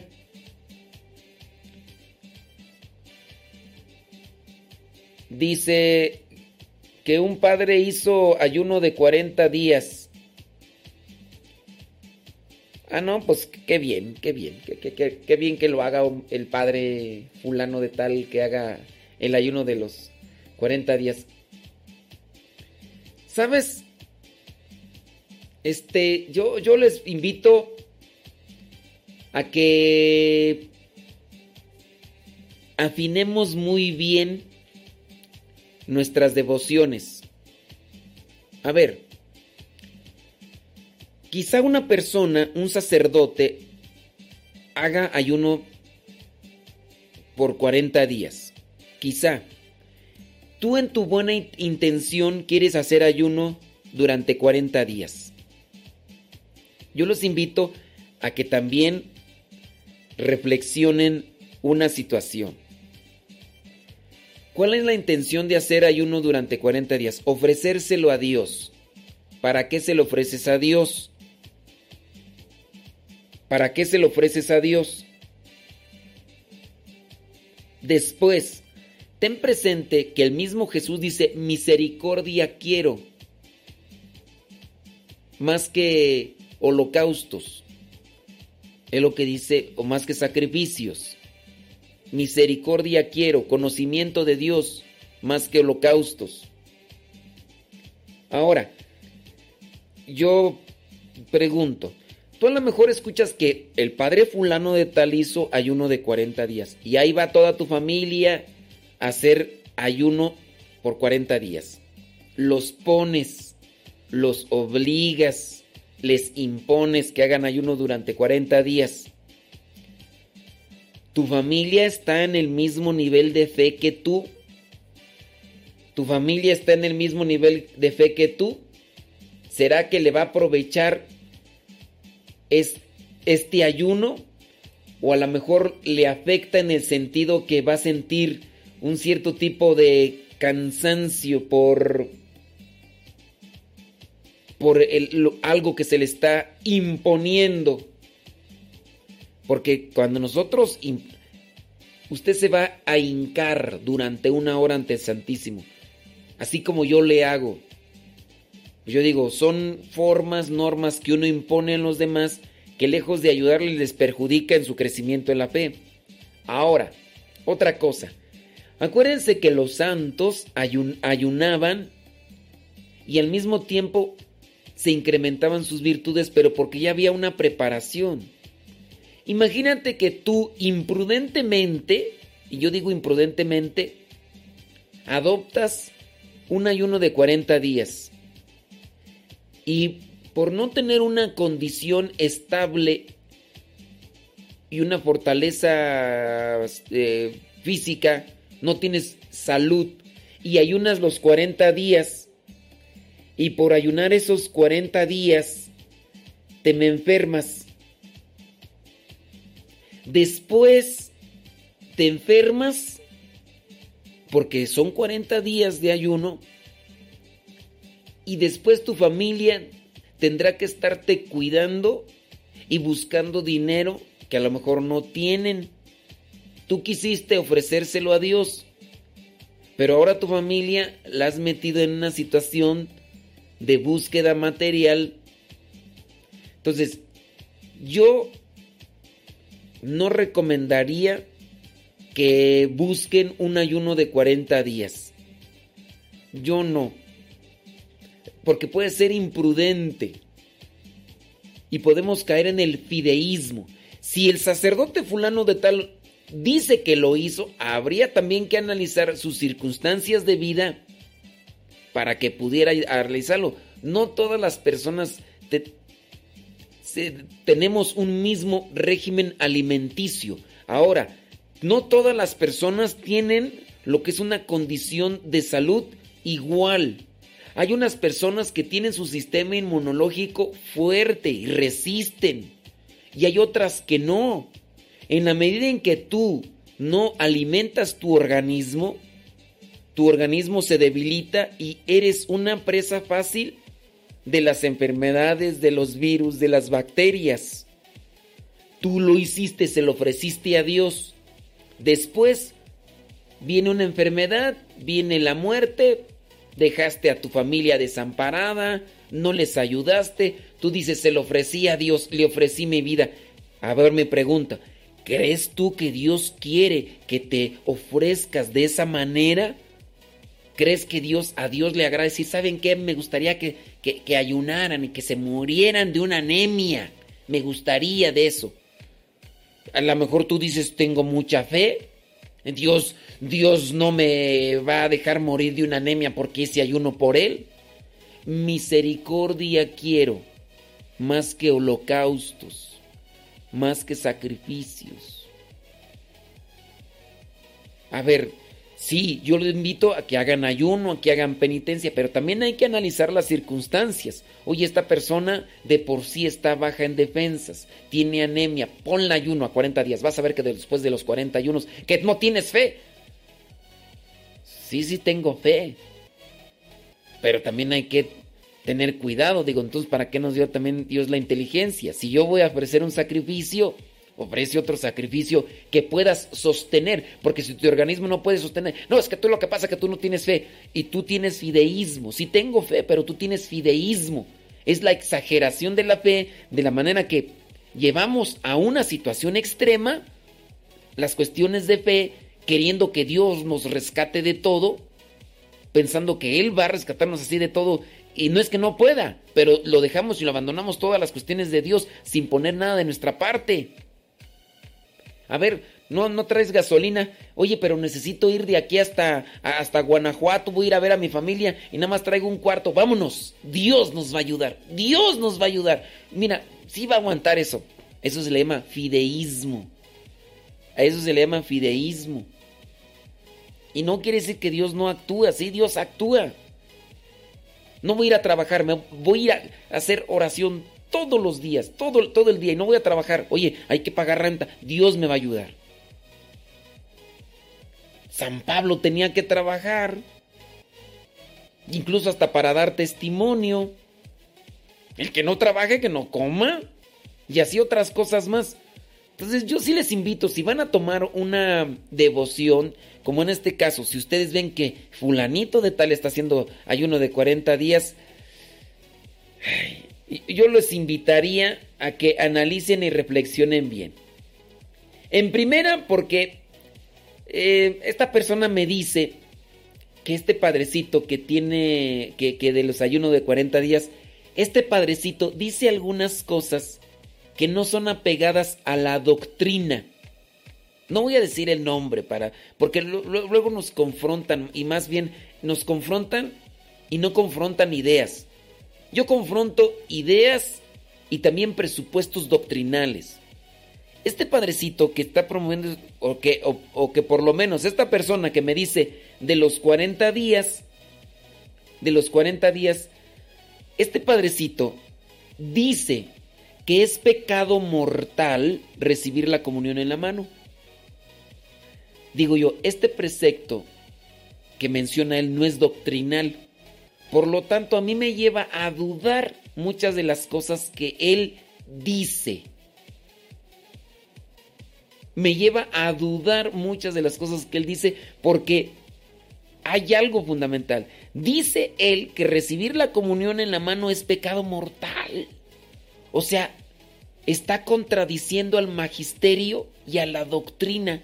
El magisterio y la doctrina dicen que sí se puede recibir la comunión en la mano, pero este padrecito dice que es pecado mortal, que incluso recibir la comunión en la mano es pecado más grave que el aborto, este padrecito.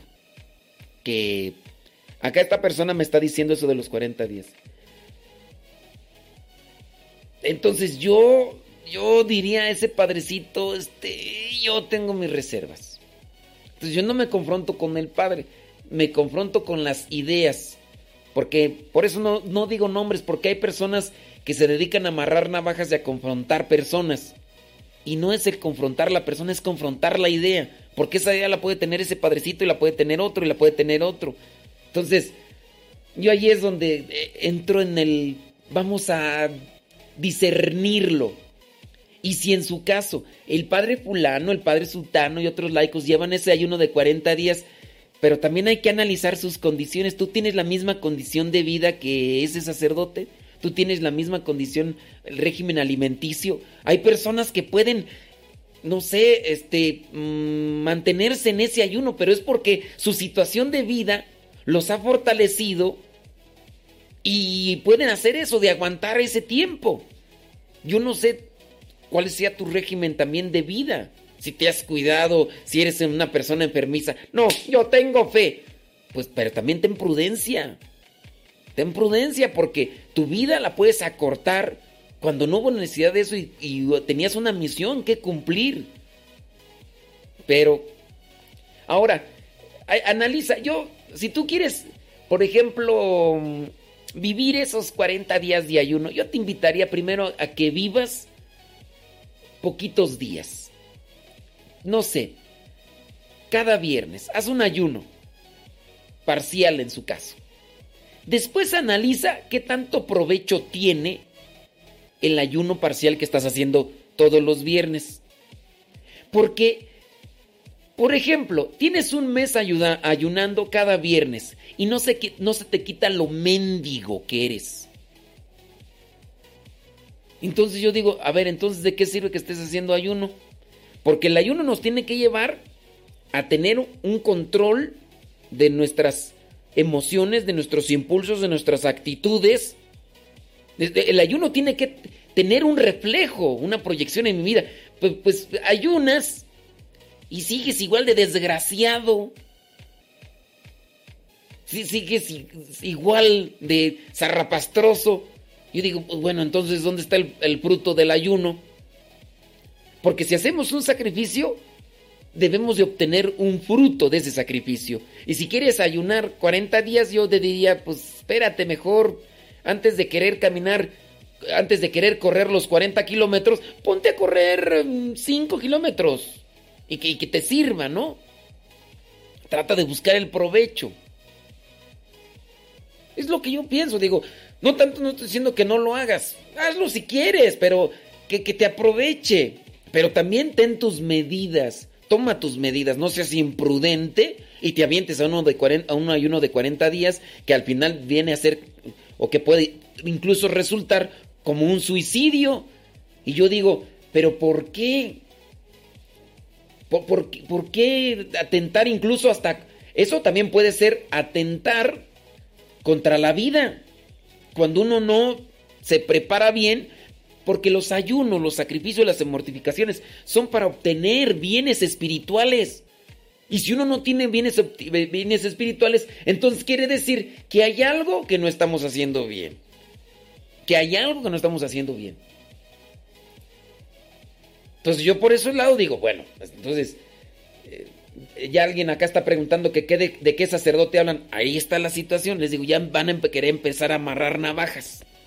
No les digo, que no los mueva tanto la curiosidad. Estamos hablando de ideas. A ustedes ya les movió más la curiosidad de, de qué sacerdote, quién es el otro. Y, van... cuidado con eso porque lo está moviendo la curiosidad y en el moverles a la curiosidad están entonces ustedes desviándose del punto al que quiero yo llevarlos, a una reflexión.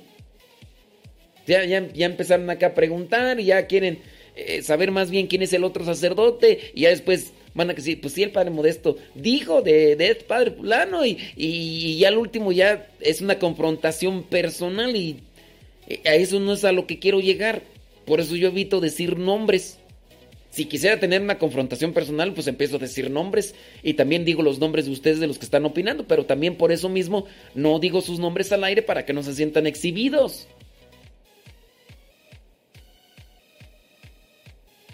Sí, pues Sí, ya, ya, mira, ya miré. Ya miré, son varios comentarios de personas que quieren ahora ya, les interesa saber más de quién es, quién es el sacerdote el otro. ¿Por qué? Por la curiosidad. Ya se desvía el punto de atención del que, al que quiero llevar de una reflexión. Pues yo, yo quiero llevarlos a una, una cuestión reflexiva sobre ideas, sobre propuestas, sobre estas formas de vivir en la fe. Pero no, ya ustedes ya, ya, ya, ¿y quién será? Oye, están hablando de algo. Sí, sí, pero ¿quién será el, otro padre? Es que, ay, ya, ay, ay, Dios mío, me, me mueve la curiosidad. Acuérdense que la curiosidad es promovida por el demonio. El demonio promueve la curiosidad. Entonces también uno tiene, debe tener uno, ser cauteloso para no desviarse de las cosas que uno trata de rumear para encontrar algo que dé firmeza a nuestra fe. Pues sí. Dices que uno es chismosón por naturaleza. No, no, uno no es chismosón por naturaleza. Uno se va haciendo, depende a las circunstancias. Regularmente tendemos a ser chismosos y a ser curiosos. A ver por qué esto, a ver por qué el otro. Y, así, ¿eh? Y nos vamos haciendo. Si tú te vas ya creando también en un ambiente o con, con un grupo de personas que se maneja o que viven más conforme a la prudencia y a la cautela, pues también tu mente se va acostumbrando a eso y ya después no te mueve la curiosidad, no te mueve la, la chisme. Entonces no es uno por, por naturaleza. Dice... En el caso de, de, los ayunos, el ayuno es parcial y total. Si es parcial, es cosas pequeñas, alimentarse con cosas pequeñas. El ayuno es no comer. Entonces ahí es el ayuno. Otra cosa es la abstinencia me abstengo de, no sé, carnes, carnes el día viernes. Yo les diría incluso, si ustedes quieren así aventarse un ayuno de 40 días, porque bien, ven que el sacerdote fulano lo está haciendo, yo les diría, pues mejor primero aguanten la abstinencia. Aguanten primero la abstinencia. A ver, señores casados, ustedes que a veces andan ahí queriendo promover este tipo de formas estrictas. A ver, señor, usted que está queriendo promover los de los 40 días, aguántese Tres meses sin intimidad. Usted que está casado, señor. Aguánteseme tres meses sin intimidad. A ver, primero por ahí. Y a lo mejor hasta la señora se lo va a agradecer. Ah, eso sí, porque hay muchos que andan queriendo promover ahí 40 días de ayuno, pero no pueden aguantar ni siquiera una semanita. A ver, señor, usted que anda ahí queriendo buscar esos 40 días de, de, de, ayuno, a ver, esos 40 días sin intimidad primero. Y no voy a recurrir a otra cosa, porque sí va a decir, pues son 40 días que estuvo lejos de la mujer, pero recurrió a otras cosas. ¿Eh? Entonces, bueno, ahí dice ahí, pues, a ver, pues, ¿qué quieres? ¿Quieres sacrificio? A ver, esposo. Primero atórale por ese lado y ya después te aventas a cosas más grandes. Pues sí. ¿No?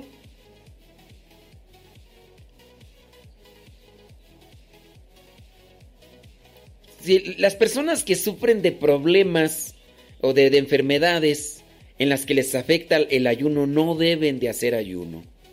Una mujer, por ejemplo, que estaba amamantando, no debe hacer ayuno. Una persona que tiene anemia, ¿debe ayunar? No, no debe ayunar. De hecho, incluso está dentro de lo que es el catecismo, la doctrina, con relación a ese ayuno que se realiza el miércoles de ceniza y el viernes santo. Entonces, ahí está estipulado, ¿no? ¿Quiénes son los que pueden ayunar? Los ancianos, las mujeres que están eh, embarazadas o están amamantando, los niños o personas que tienen otro tipo de enfermedades no deben de ayunar. Eso es lo que establece la iglesia. Y ahora, porque el padre fulano de tal está ayunando 40 días, yo voy a agarrar esos 40 días. Pues si quieres hacer el ayuno, no lo impongas a los demás. Pero yo te invito a que reflexiones. ¿Crees que es conveniente participar de una carrera de 40 kilómetros cuando no tienes una condición para correr 40 kilómetros? Pregunto, a ver, analízalo con un sentido común. ¿Crees que sería correcto correr los 40 kilómetros cuando no estás acostumbrado, cuando no tienes condición? Pregunto. Pregunto yo. Déjame ver acá. Dice. Estoy mirando acá los comentarios. Bueno, yo no sé si la persona por ahí, la que nos empezaba ya a preguntar y a cuestionar sobre los 40 días, todavía no sigue escuchando. Yo estoy dejando aquí puntos de reflexión.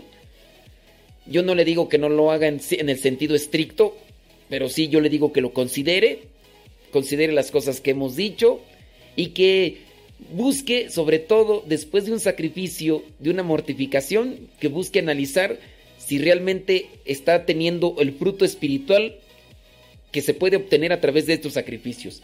Y que antes de correr 40 días este, seguidos, pues mejor corras cada viernes, haz un ayuno y después veas si los resultados de eso se están obteniendo sin necesidad de andarlos propagando y los demás.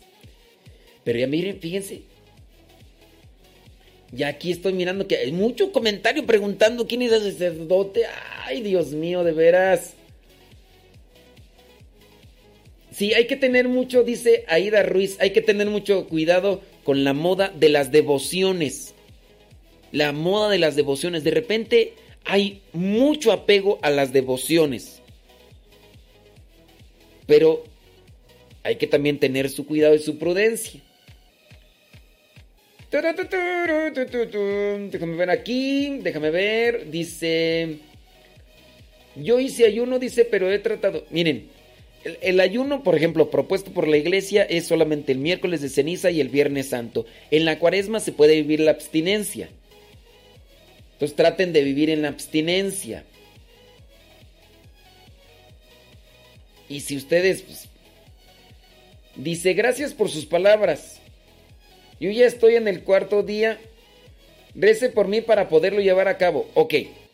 Si lo puedes llevar a cabo, pero también sé prudente. Y también analiza los resultados de tu ayuno.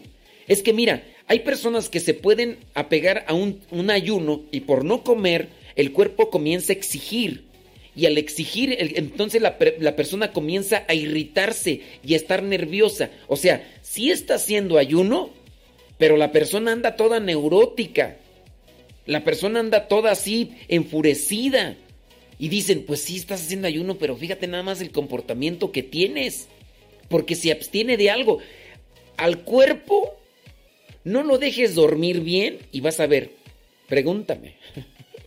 Ayer, los que miraron el diario misionero, el día de ayer saben a qué hora me acosté y, y hoy pues a las 5.15 ya estaba sonando el muro y despertador porque lo puse esa hora. Era cerca de la una de la mañana y cuando yo estaba apenas disponiéndome a acostar. ¿Por qué? Porque tenía trabajo. Porque tengo un compromiso con ustedes. Porque me van a pagar. No, no me van a pagar, pero yo quiero alimentarlos también con las cuestiones espirituales. A lo mejor ustedes van a decir que estoy exponiendo mi cuerpo. Bueno, estoy también yo tomando mis medidas. Estoy tomando mis medidas para que todo lo que estoy realizando con esfuerzo físico no me vaya. Ahora a lo mejor ustedes van a decir, pero estás todo enojado. Pues estoy un tantillo, porque pues imagínense cuántas horas dormí y todo lo demás. Ahorita a esta hora todavía no le he echado nada a la tripa, pero ya en unos minutos más voy a echarle algo a la tripa. Pero también cuido yo, en el, cuido yo ese aspecto de, de mis sacrificios. Yo los sacrificios que los hago y está mal decirlos pues aquí al aire pues, pero los sacrificios que los hago, los hago más en un sacrificio de trabajo y en servicio hacia muchos de ustedes. Y obviamente pues tengo mi tiempo de oración y para los que siguen el diario misionero, yo sé que hay muchos que no lo ven. Y no es pues así que, que, me sienta mal porque no lo vean, pues digo, al final de cuentas es un diario misionero y, y eso en un futuro lo voy a ver. Digo, mira, en, el año 2020 lo que hacía. Mira, en el año, eh, en el día 22 de, de octubre del 2000, del, del, 2020, mira lo que hacía. Ay, míralas. Ay, aquellas casas. Cuando trabajaba, si es que llego, ¿verdad? trabajaba en una radio. Nadie me escuchaba, ¿verdad? Pero ahí yo estaba haciendo esos videos de 20 visitas, 30 visitas. Ay, pero bueno. Pero ese tirar misionero lo estoy haciendo para mí. Y también, pues para compartirlo con aquellas personas que tienen aprecio y que, aunque saben que todos los días casi hago siempre la misma actividad, pero ahí me están viendo, pues, pues ahí también. Y también para mi familia, que en algunos llegan también a criticarme porque piensan que uno no hace nada y todo lo demás, pues para que vean. Gente que, conocidos mis eh, paisanos de allá de mi rancho, que piensan que no hago nada y que estoy nada más rascándome la barriga, pues para que vean. Entonces también para eso lo hago, para decirles, miren, no anden ahí de... Y hay gente que me ve un día y dicen, ay, siempre lo mismo, ya, siempre, ponga algo nuevo. Ay, pues no lo hago para que la gente se entretenga. Lo hago la gente para que conozcan y si ven que tengo una rutina de trabajo, pues sí, es una rutina de trabajo y ya lo demás. Pero regreso al punto del ayuno. Tú haces ayuno, pero andas todo neurótico. Andas todo bilioso, andas todo quejumbroso, andas todo... Pues entonces yo digo, pues, pues mucho, mucho de ayuno, pero pues mira nada más, o sea, dime, hay que también analizar los resultados, ¿no? Bueno, que donde me siguen en el Diario Misionero, ahí en el, en el canal de YouTube. Pónganle en el YouTube Diario Misionero, ahí les va a aparecer y ahí está nuestro canal Modesto Lule. Y ya ahí ya ustedes lo checan. De hecho, ahí también subimos el programa de radio en video. Este, por ejemplo, ahorita se está transmitiendo, pero yo me estoy grabando en video y ya lo subo en el canal de Modesto Lule.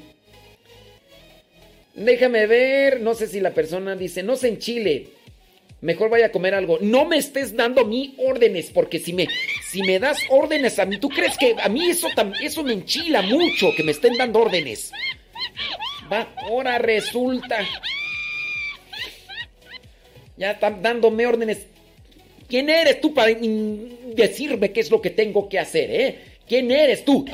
Ahora resulta que... Bueno, este... Mm, ¿Qué más tú? Bueno, yo espero que para la persona que está en su cuarto día de, ayuno, eh, considere esas cosas.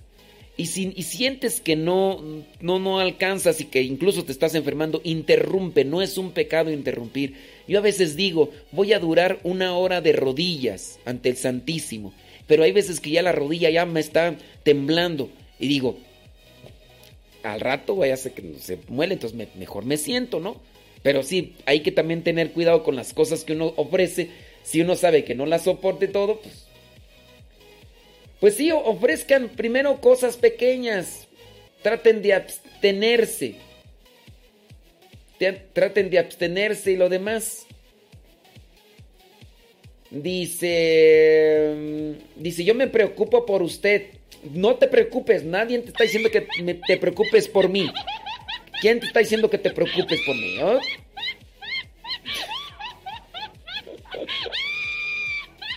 Te estoy pidiendo que te preocupes por mí. No te estoy pidiendo eso. Así que. Preocúpate. Bueno, déjame ver. Bueno, no sé si ya la persona que está ahí de la.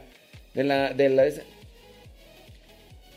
Ándele, pues bueno, para la persona que está llevando los, el ayuno y todo lo demás, pues ahí acomodamos algo y lo demás y ya.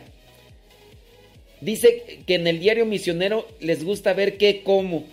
Ay, puro chisme, gente. Chismosa, de veras. Ya por eso muchas veces no, no subo.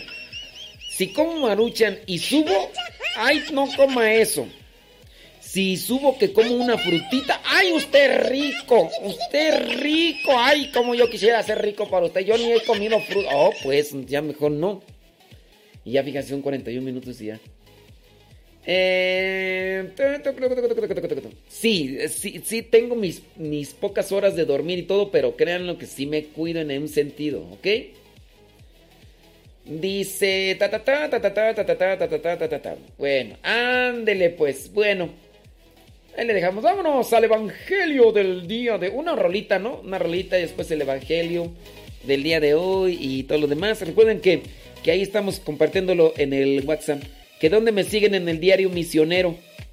En el canal de YouTube que se llama Modesto Lule. Pero pónganle ahí en el YouTube Diario Misionero ya van a encontrar eh, el canal Modesto Lule. Modesto Lule en YouTube. Sigan ese canal porque los que me están preguntando están siguiendo el canal Modesto Radio. Ese es otro canal. Ese es otro canal.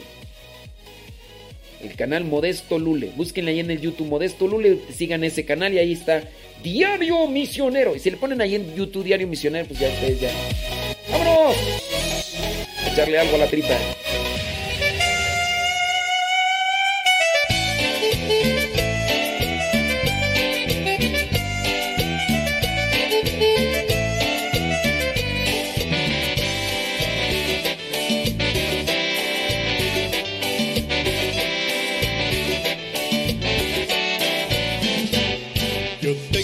Lamparita, prendida la tengo yo. Yo tengo una lamparita que llevo siempre en mi corazón. Yo siempre me alumbro en ella y la cuido con amor. La limpio y le pongo aceite que no se apague, gloria al Señor. Quiera tu lamparita,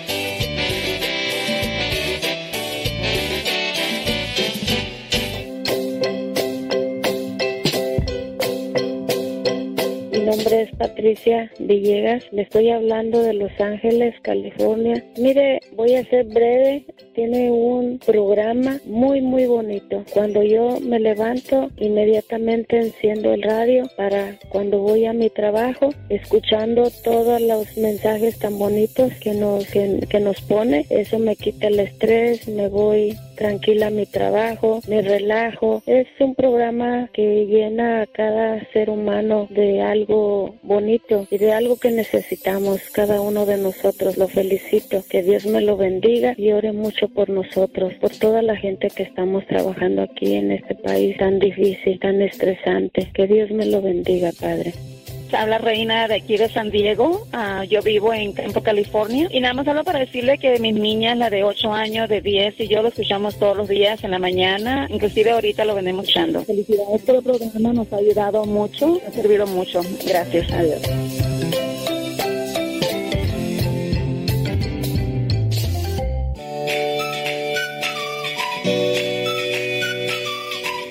Padre Modesto, mire, soy yo, Ana Rosa López. Yo le hablo desde San José, California. Y desde que yo estoy escuchando Radio Cepa, a mí me ha ayudado muchísimo. Para mí es el pan de cada día. Me ha cimentado en mi fe, porque hace días dudaba. Me ha ayudado en conocer más y tener, para, para mi familia los ayudo con todos los consejos que usted me da. Estoy muy contenta de escucharlo, de haber encontrado una radio que nos guíe, que nos ayuda, que nos ilumina y sobre todo que nos deja mucha bendición a todos los que lo llamamos, creo yo. Por mi parte, estoy muy agradecida a Dios por todos ustedes, que Dios los bendiga y todo lo que ustedes hacen es una gran bendición. No se desanimen a pesar de todo lo que, de todo lo que venga, todo lo que vean o todo lo, por lo que les manden el mensaje. Que Dios los bendiga, los quiero mucho en el amor de Dios. Hasta luego. Gracias. Soy yo, Lorena Sainz, lo escucho aquí en Nashville, Tennessee. Es- A mí lo que me ha ayudado Radio Cepa es a, a conocer y aprender más. Me gusta toda la programación que usted tiene. No hay programas del que yo diga, ay, este programa está aburrido. No, todos están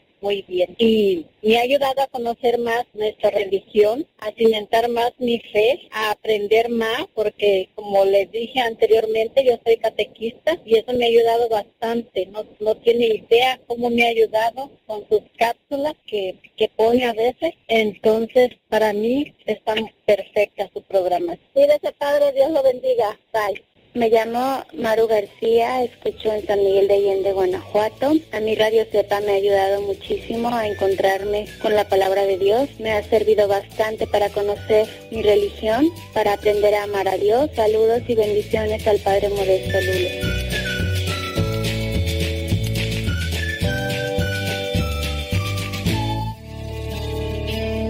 En estos momentos vamos a escuchar la palabra de Dios. Dispón tu corazón para que el mensaje llegue hasta lo más profundo de tu ser.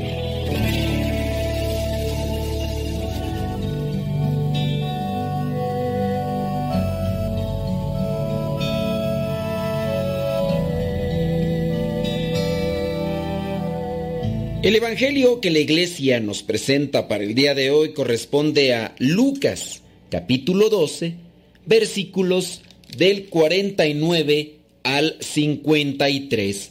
Dice así, yo he venido a prender fuego en el mundo, y como quisiera que ya estuviera ardiendo. Tengo que pasar por una terrible prueba, y cómo sufro hasta que se lleve a cabo. ¿Creen ustedes que he venido a traer paz a la tierra? Les digo que no, sino división, porque de hoy en adelante cinco en una familia estarán divididos, tres contra dos y dos contra tres.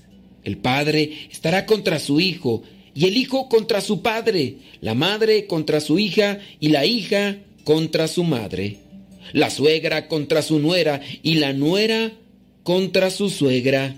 Palabra de Dios, te alabamos Señor. Escuchar tu palabra es inicio de fe en ti, Señor. Meditar tu palabra es captar tu mensaje de amor. Proclamar tu palabra, Señor, es estar embebido de ti.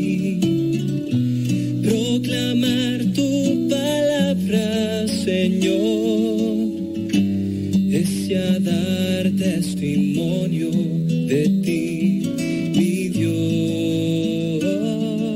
Evangelio de hoy nos presenta algunas frases sueltas de Jesús. La primera sobre el fuego, sobre la tierra. Las otras tienen frases más o menos paralelas en el Evangelio de Mateo. Esto nos remite al problema del origen de la composición del Evangelio de Mateo y de Lucas, que sin duda se basan en el Evangelio de Marcos por ser el primer Evangelio que se compone. Cuando leemos a conciencia lo que es el Evangelio de Mateo y de Lucas, encontramos algunas cosas que pareciera ser que se contraponen y en realidad no sabemos bien quién es el que está en una postura acertada o quién está tomando una forma simbólica. Eso lo podríamos resolver cuando, si es que llegamos a la presencia de Dios, buscar a Mateo y a Lucas y preguntarle si es que todavía tenemos ese tipo de dudas. Pero recordemos que son experiencias de la buena nueva. Lucas no conoció a Jesús en persona, se basa más bien en lo que le compartieron los demás, aquellos que sí tuvieron ese contacto con Jesús. Mateo sí era apóstol, era el publicano, el cobrador de impuestos. Podríamos decir, Mateo tiene la razón, Mateo está más acercado que Lucas, pero son cosas que no perturban lo que vendría a ser el mensaje, no lo distraen, no lo desconectan. Hay que también entender que hay un mensaje con una simbología que se puede aplicar en algunos de los textos que encontramos aquí. He venido a arrojar fuego sobre la tierra y cuánto desearía que ya estuviera ardiendo. Con un bautismo tengo que ser bautizado y qué angustiado estoy hasta que se cumpla. Cuando uno ve la imagen del fuego, vuelve muchas veces en la Biblia y no tiene un sentido único, la imagen del fuego. Puede ser la imagen de la devastación y del castigo, por ejemplo en Sodoma y Gomorra, pero también puede ser la imagen del fuego de la purificación o también puede ser de la iluminación, como en el caso del pueblo de Israel. Puede evocar también hasta protección, como vemos en Isaías. Si pasas en medio de las llamas, no te quemarás. Entonces ahí refleja protección. Juan Bautista bautizaba con agua, pero desde él Jesús habría de bautizar por medio de fuego. No es pues tomarlo de manera literal cuando dice, he venido a traer fuego a la tierra y cuánto desearía que ya estuviera ardiendo.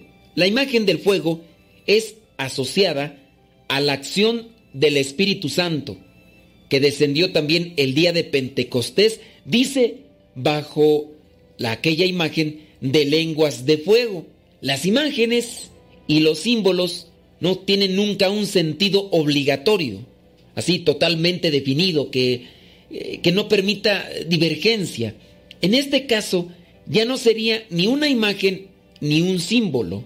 Es típico de la naturaleza del símbolo el provocar también la imaginación de los oyentes, de aquellos que son los espectadores. Ahora, dejando la libertad a los oyentes, la imagen del fuego combinado con la imagen del bautismo indica la dirección en la que Jesús quiere que la gente dirija su imaginación. El bautismo es asociado con el agua y también es siempre expresión de un compromiso de Jesús con su pasión.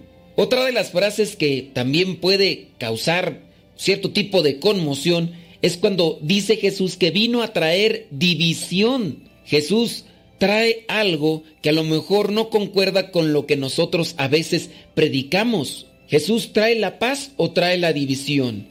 ¿Cómo entender la frase del Evangelio que hoy aparece? ¿Creen que he venido a traer paz a la tierra? Les aseguro que no, sino división.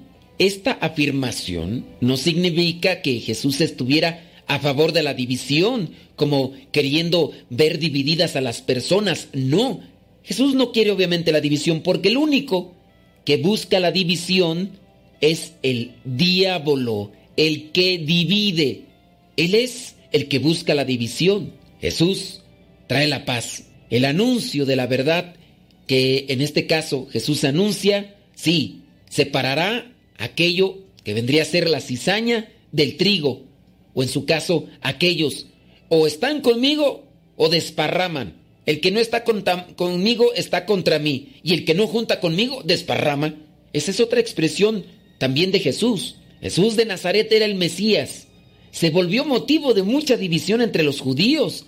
Unos le creían, otros no. Otros buscaban sus milagros, pero no querían escuchar sus palabras. Dentro de la misma familia o de la comunidad, unos estaban a favor y otros radicalmente en contra. En, este sentido, la, la buena noticia de Jesús era realmente, como decimos, una fuente de división. Eh, Jesús es señal de contradicción y eso también a veces somos nosotros, cuando nos tornamos a ser verdaderamente partidarios de Jesús. Incluso habrá algunos que te rechacen, que buscarán verte caer para entonces sí criticarte y ofenderte estarán divididos, ya sea el papá con el hijo, porque o ya sea que el papá abrace la cruz, o ya sea el hijo, o en su caso la mamá y la hija. En el caso de la suegra y la nuera, eso es muy común. Pero cuando la causa de división es Jesús, ahí sí viene a provocar un cierto tipo de eh, consternación. ¿Por qué? Era lo que estaba ocurriendo en aquellos tiempos, en las familias y en las comunidades muchas divisiones, mucha discusión.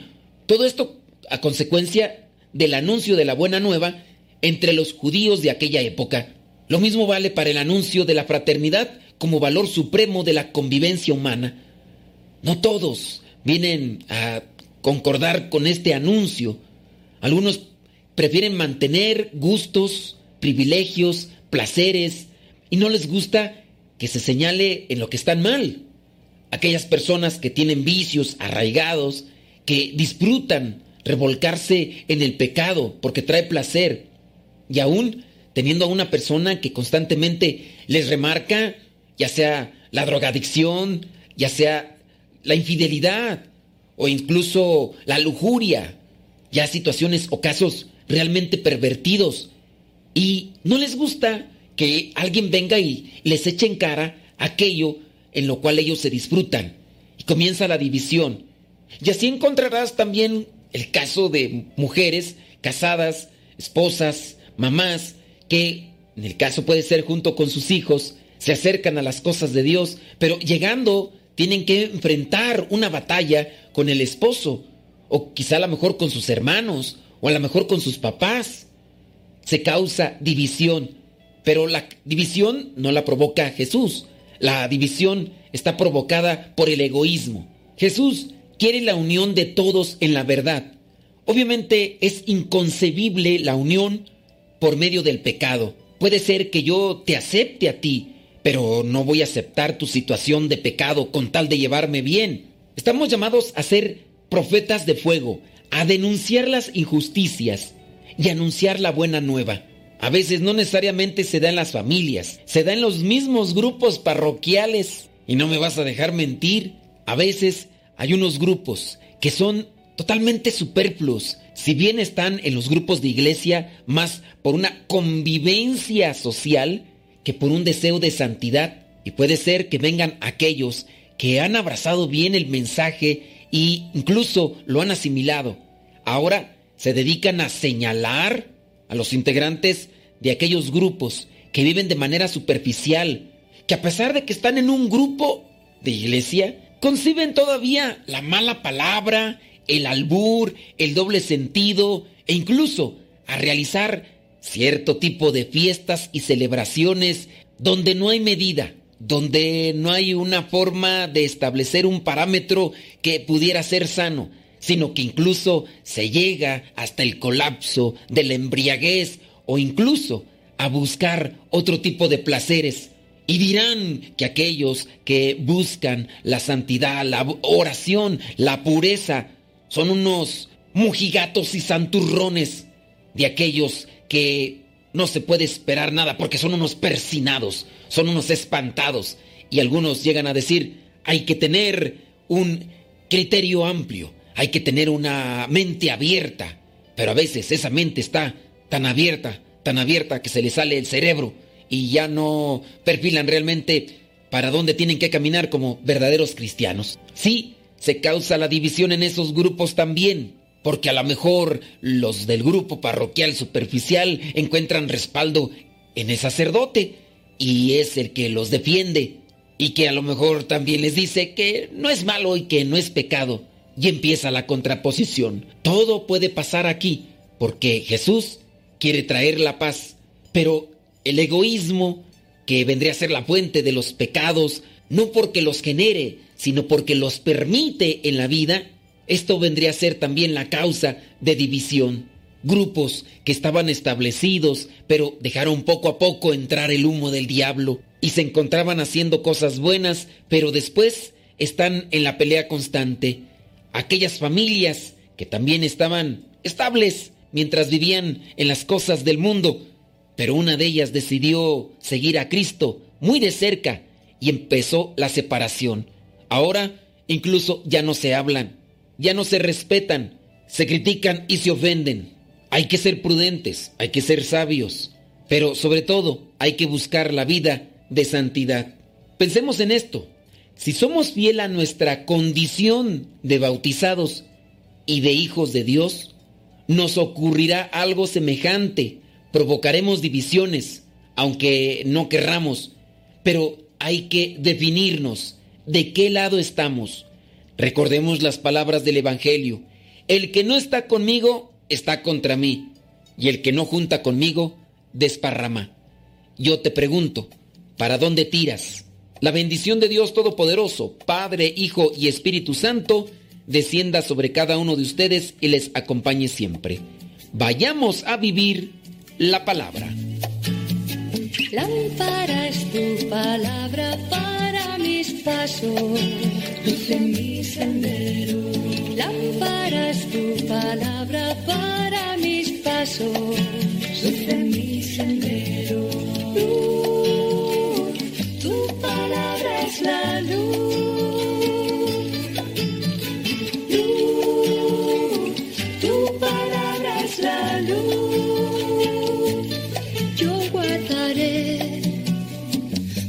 Justos mandamientos. Señor, dame vida según tu promesa. Lámpara es tu palabra para mis pasos, luz en mi sendero. Lámpara tu palabra. Lo escucho de aquí de Acutlapilco, Chimalhuacán. Mi nombre es Leonor Estrada y tengo año y dos meses escuchándolo. Mi nombre es Fabiola. Este, le quiero mandar un saludo desde aquí, desde Phoenix, Arizona. Lo escucho desde hace un año que mi hermana Chabela y mi hermana María ah, Pérez Laris, perdón, Pérez Laris, ellas me dieron la, el empujoncito de escucharlo y me encanta su, su estación, me encanta cómo nos habla, cómo nos regaña y todo, padre. Échele rayas al tigre y saludos desde Phoenix, Arizona. Soy Erika Hernández Morales, lo escucho desde Tula Hidalgo y lo escucho desde el año 2009 a finales, si mal no recuerdo. Soy Lupe Barriga, lo escucho en Mario, en Carolina del Norte desde el 2014. Me gustan sus programas, me ha ayudado a crecer mucho en la fe y que Dios le dé fortaleza y sabiduría para seguir creando el reino de los cielos, porque para allá es que vamos. Bendiciones. Thank you.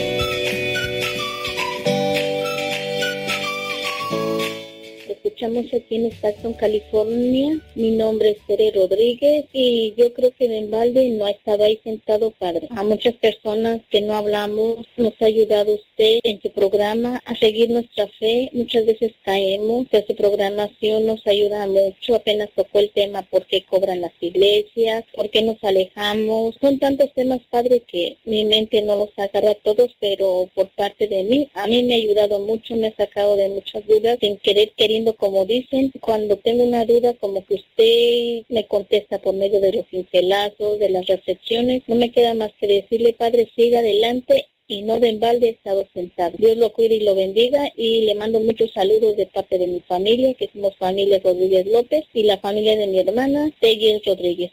Buen día, buen fin de semana y gracias, Padre. Disculpe por tantas palabras. Hasta luego. Hola, mi nombre es Leticia Frías, lo escucho desde Nueva York. Tiene muy poco tiempo que lo escucho, alrededor de seis meses, y el programa que más me gusta es el de usted, lo hace. Su forma de evangelizar es muy moderna y también me gusta mucho escuchar a Lupita Venegas y el programa Semillas para la Vida. Sigue igual, bendiciones, adiós.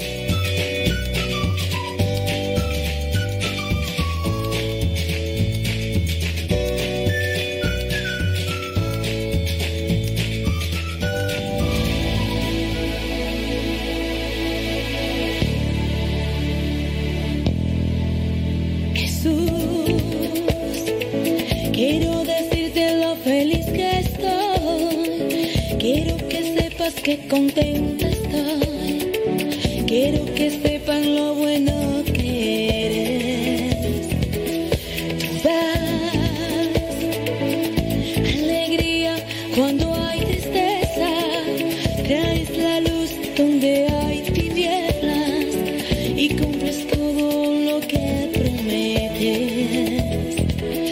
que tú eres más que un amigo, eres el aire que respira, tienes la llave de mi corazón, eres el centro de mi interior, donde tú estás no falta nada, eres el cielo de mis dos alas, eres la barca que me me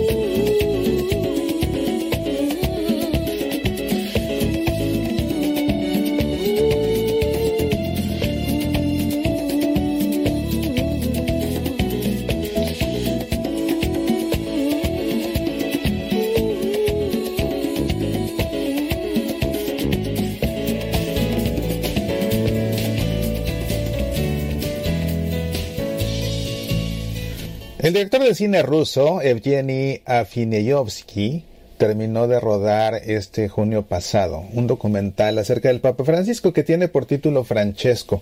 Este documental se estrena en el marco del Festival de Cine de Roma y aborda desde la perspectiva del Papa Francisco los desafíos de nuestros tiempos las urgencias a las que hay que darles respuesta, la misión de la Iglesia dirigiendo su mirada hacia los más pobres, hacia los migrantes, hacia los que sufren injusticias. Es un documental que contiene entrevistas hechas al Papa Francisco, por supuesto, y también a miembros de su familia, como su sobrino José Ignacio Bergoglio, y a personas muy importantes como el mismo Papa Emérito Benedicto XVI.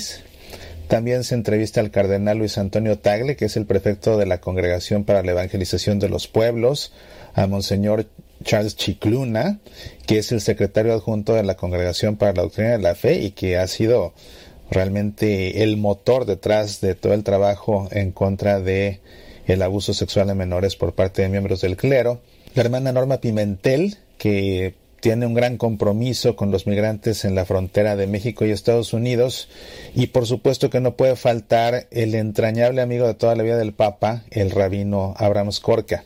En el comunicado con el que se presenta el documental, leemos que en él el Papa responde a las preguntas con sabiduría y generosidad, compartiendo ejemplos conmovedores de sus lecciones de vida, relanzando ideales que pueden ayudarnos a construir un puente hacia un futuro mejor y a crecer como comunidad global. Este día 21 de octubre, el documental ha causado revuelo debido a múltiples titulares de la prensa. Por ejemplo, Papa Francisco avala uniones civiles entre personas del mismo sexo, Bergoglio a favor de las uniones civiles para las parejas homosexuales y varios titulares más en esa misma línea que dan a entender que el Papa Francisco está promoviendo o fomentando la unión civil entre personas del mismo sexo. En algunos casos no solamente los titulares, sino ya las notas en sí escriben cosas como esta que encontramos en el semanario Proceso en México, en declaraciones bomba divulgadas este miércoles y que llegan sin previo aviso. El Papa Francisco reconoció que las parejas homosexuales tienen derecho a que los países aprueben leyes que les permitan unirse civilmente. Quizás entre el mundo católico al menos el mundo católico que habla español y que habla inglés. Ha causado gran consternación esta nota por un encabezado que aparece en la prensa. El Papa alienta unión civil para parejas homosexuales, un cambio de postura del Vaticano. Así prensa a su vez está traduciendo el artículo que publicaron en su versión en inglés en Catholic News Agency que dice Pope Francis calls for civil union law for same-sex couples in shift from Vatican stance. Entonces, tanto CNA, Catholic News Agency, como Así Prensa hablan también de una unión civil para parejas homosexuales, en inglés Civil Union Law for Same-Sex Couples. Vuelvo a la explicación de proceso en declaraciones bomba divulgadas este miércoles, que de hecho realmente es parte de un documental y que llegan sin previo aviso el Papa Francisco reconoció que las parejas homosexuales tienen derecho a que los países aprueben leyes que les permitan unirse civilmente. ¿Qué fue en verdad lo que dijo el Papa Francisco? Porque pareciera como si quienes están detrás de todas estas notas y encabezados no hubieran visto el documental y hablan del documental sin haberlo visto y más bien basándose solamente en las notas de periódicos que escribieron antes que ellos. Hay una parte del documental en la que el Papa Francisco reflexiona sobre el cuidado pastoral para aquellos que se identifican como LGBT. Evgeny Afinieyovsky le pregunta si un homosexual puede llevar a sus hijos a la iglesia y el Papa le responde lo siguiente. Las personas homosexuales tienen derecho a estar en la familia, son hijos de Dios, tienen derecho a una familia. No se puede echar de la familia a nadie, ni hacer la vida posible por eso. Lo que tenemos que hacer es una ley de convivencia civil. Y tienen derecho a estar cubiertos legalmente. Las personas homosexuales tienen derecho a estar en la familia, son hijos de Dios, tienen derecho a una familia. No se puede echar de la familia a nadie ni hacerle la vida imposible por eso. Lo que tenemos que hacer es una ley de convivencia civil tienen derecho a estar cubiertos legalmente. Eso fue lo que dijo el Papa. En este fragmento del documental que acabo de reproducir para ti. Después el Papa Francisco recuerda que en el pasado ya había defendido eso. ¿A qué se refiere el Papa con esa ley de convivencia civil que en el pasado ha defendido? Ron Reports explica que el Papa se refiere a sus años como arzobispo de Buenos Aires, cuando se opuso a la aprobación de una ley sobre el matrimonio entre personas del mismo sexo, pero aprobó que se diera protección legal a los derechos de parejas homosexuales en cuestiones como herencias o posibilidad de visitar en el hospital. La propuesta de Francisco, aclara Ron Reports, no es equiparar la convivencia de dos personas homosexuales al matrimonio católico, sino respetar las decisiones privadas y mostrar que todas las personas tienen igual dignidad. Es importante destacar dos cosas. Si pusiste atención, el Papa nunca menciona unión civil homosexual, como dicen tantos titulares, sino que el Papa habla de una ley de convivencia civil. Y algo muy importante que tiene que quedar bien claro es que mucho menos el Papa menciona el sacramento del matrimonio y por esa razón Nadie debe confundirse pensando, insinuando o suponiendo que el Papa está abriendo la puerta al sacramento del matrimonio entre personas del mismo sexo. De hecho, el Papa Francisco, en su exhortación apostólica Amoris Letizia, fue claro, no hay un fundamento para el matrimonio homosexual. Si te fijas bien en lo que ha dicho el Papa, nunca habló de uniones civiles como dicen tantos titulares. Ahora tampoco el Papa en ningún lado está llamando a los gobiernos de todo el mundo a que aprueben leyes que permitan la unión civil de parejas del mismo sexo, como dijo la revista Proceso en México. Entonces hay que tener claro qué sí dijo el Papa, ahí están sus palabras tal cual, por eso puse este fragmento del audio del documental para que quede claro.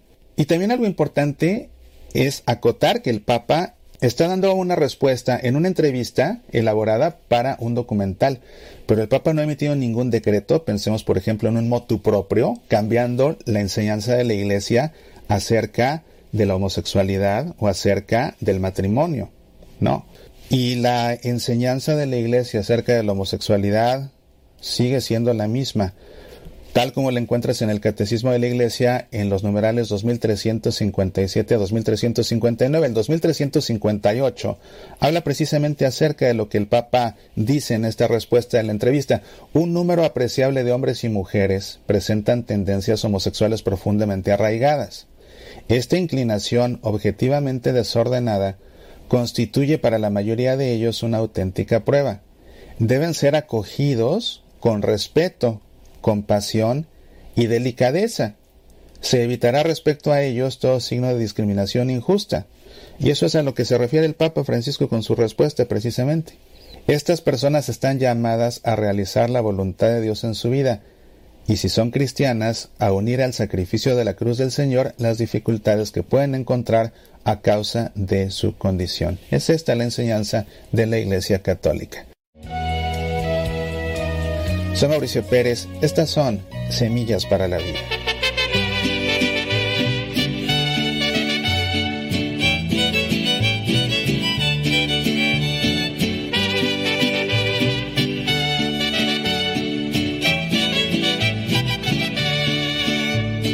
Dijo Isaías que a Dios lo vio en su trono sentado,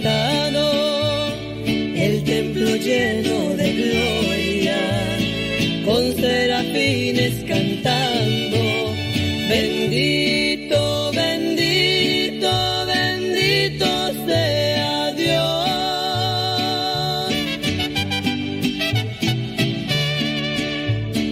Tan fuerte era el cantar que todo el templo temblaba, todo el santuario de pronto de humo cubierto ya estaba, lo dijo Isaías, mi condena está sellada. Sabiéndolo pecador, pues era de labios impuros, el Padre Eterno mandó a un serafín con las llamas y al ser tocados sus labios, todo le perdonaba.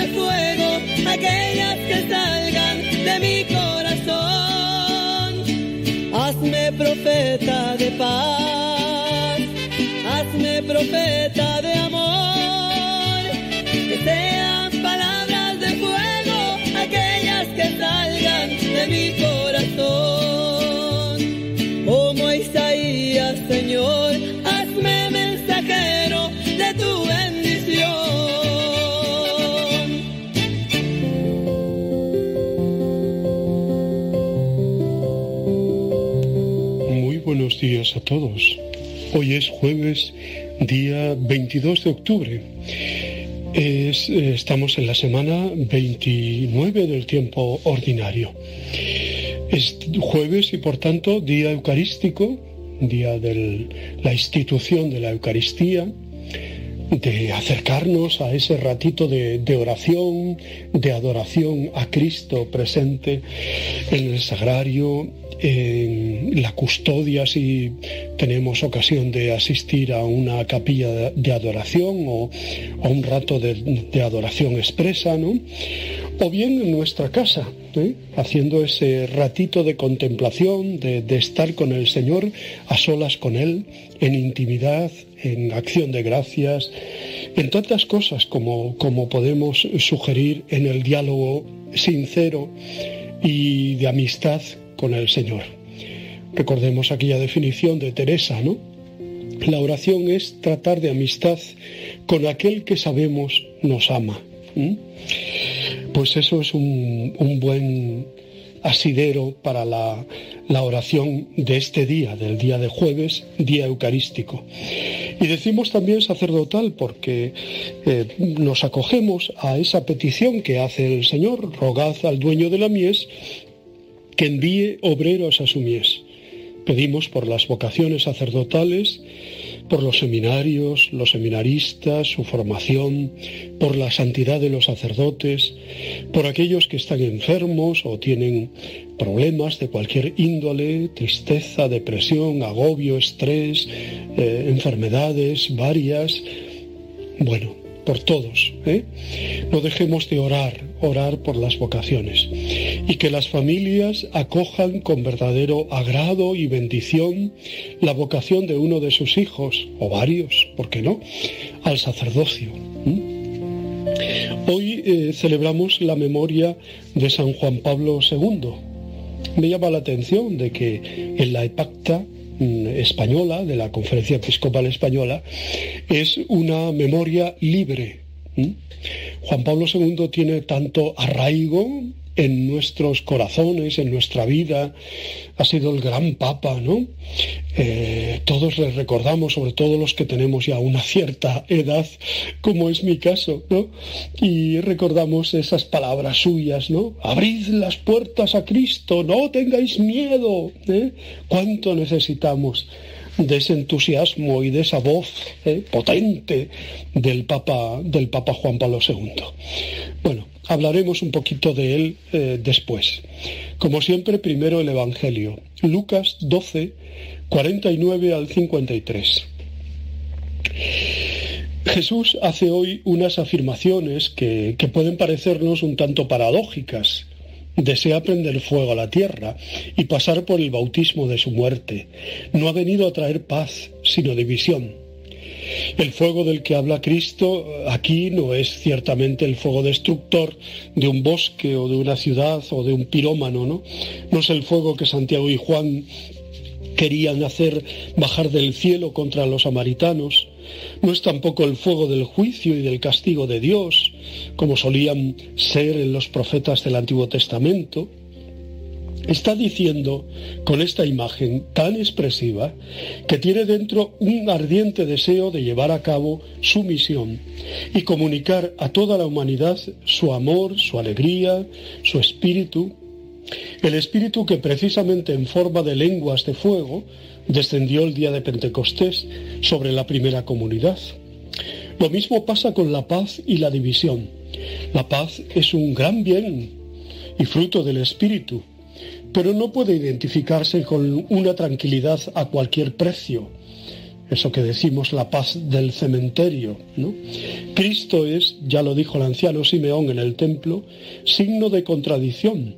Optar por él puede traer división en una familia, en un grupo humano, entre amigos. ¿eh? El discípulo que quiere llevar al mundo el fuego de Jesús ha de contar con que se enfrentará a duras resistencias, el mundo, o sea, el antirreino, no se dejará avasallar por los valores de Jesús.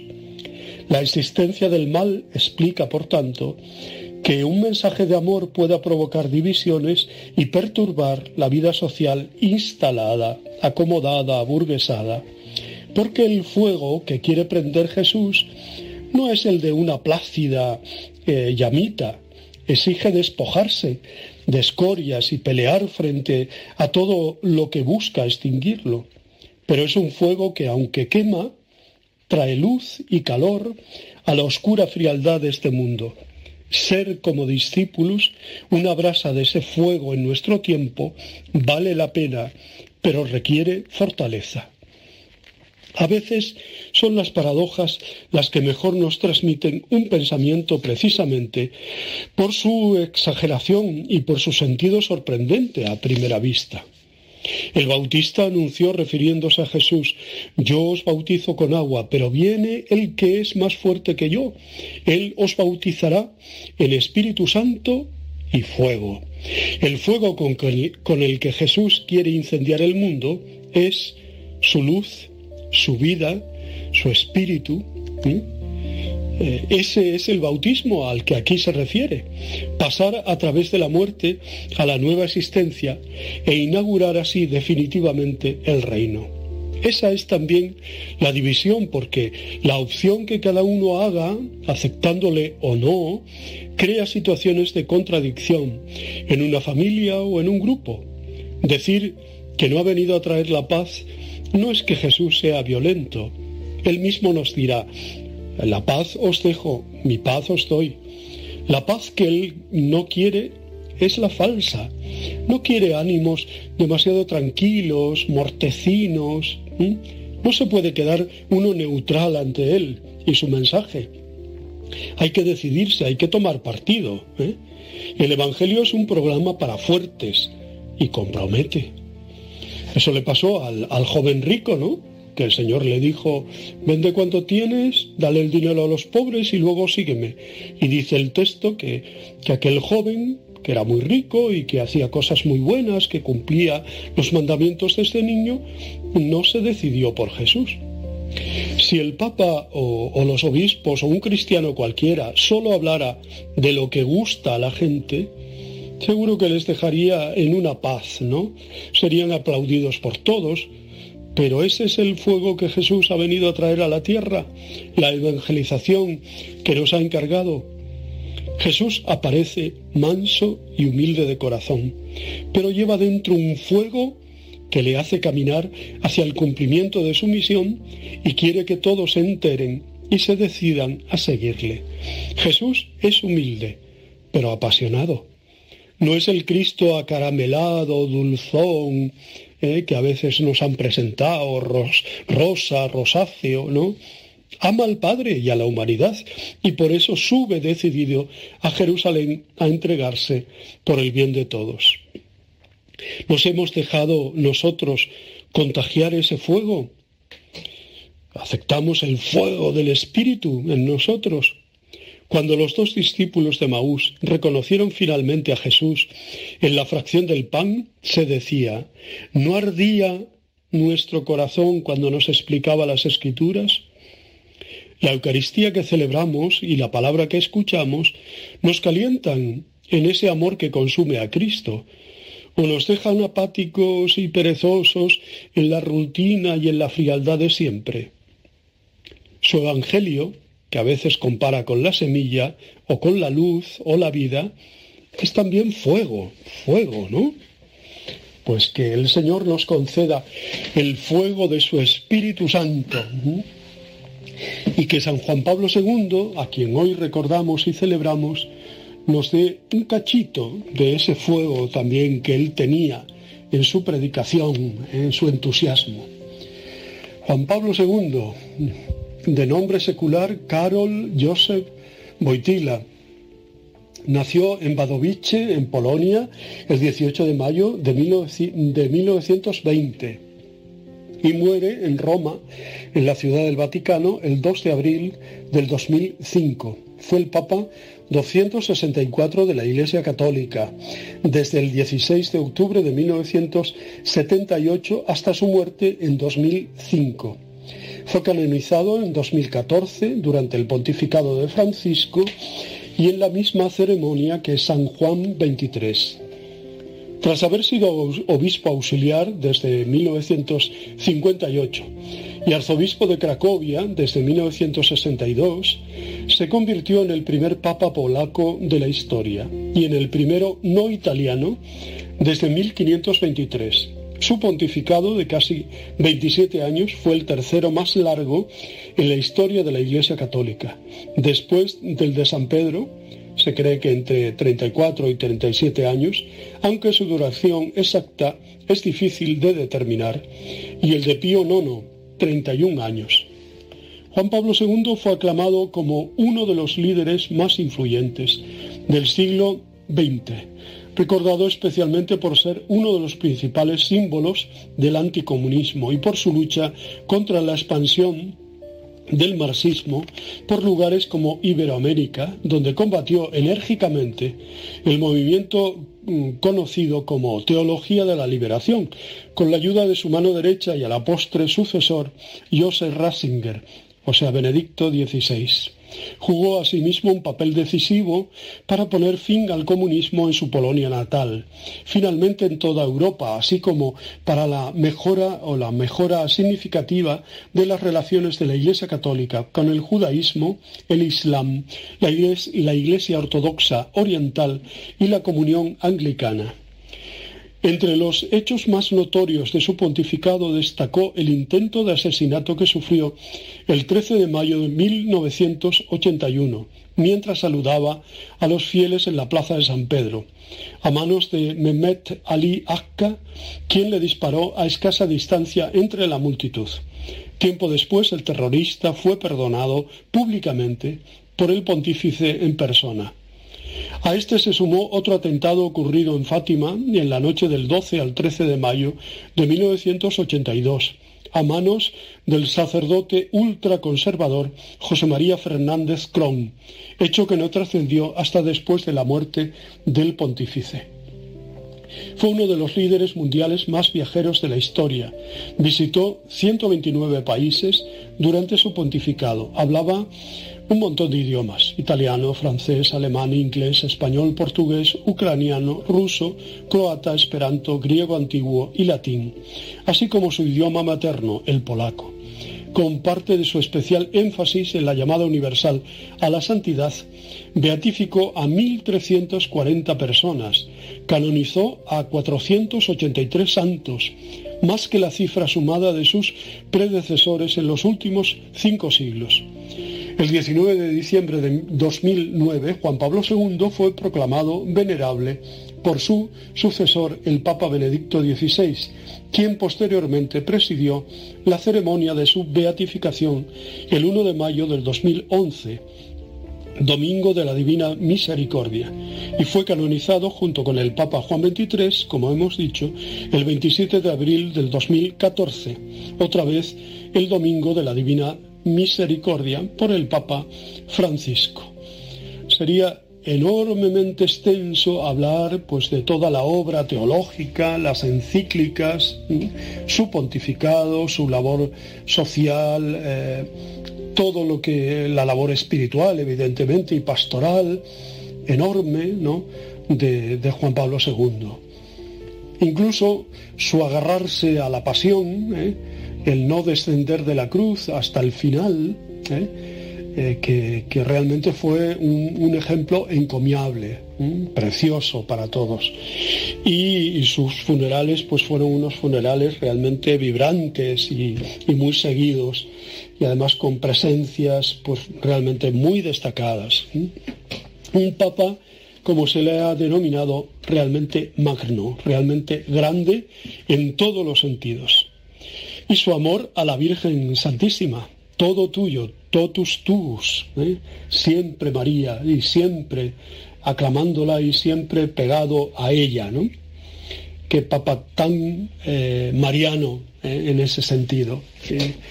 realmente, pues le debemos muchísimo a él. Y le debemos en España, pues también muchas de sus visitas y su amor a España, más que evidente y declarado. Hasta siempre, tierra de María Santísima Así se despidió él de, España, ¿no? Bueno, damos gracias a Dios por la vida, la obra, el testimonio tan precioso del Papa Juan Pablo II. Ah, ¿Cómo podía olvidarme de, por ejemplo, de, las jornadas mundiales de la juventud por él creadas, ¿no? Qué entusiasmo, qué, qué, fuerza, qué... Bueno, estaríamos hablando sin, sin parar de Juan Pablo II. Yo le tengo mucho, mucho amor. ¿eh? Y eso que también quiero mucho a Juan XXIII y a otros, y a otros papas, ¿no? Pero Juan Pablo II me ha marcado muy intensamente. Os deseo muy buen día, os abrazo y os bendigo en el nombre del Padre, del Hijo y del Espíritu Santo. Os quiero.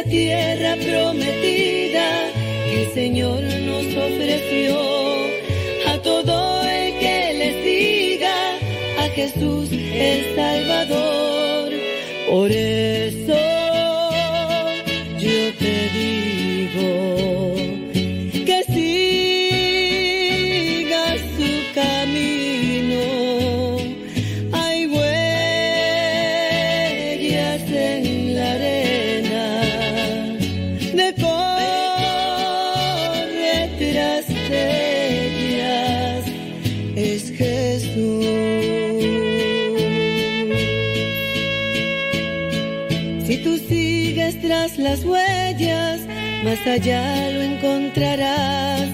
Trae una barca bien llena de pura felicidad. Si tú subes a esa barca con Jesús de Nazaret, te dará del agua viva y ya no tendrás más sed por él.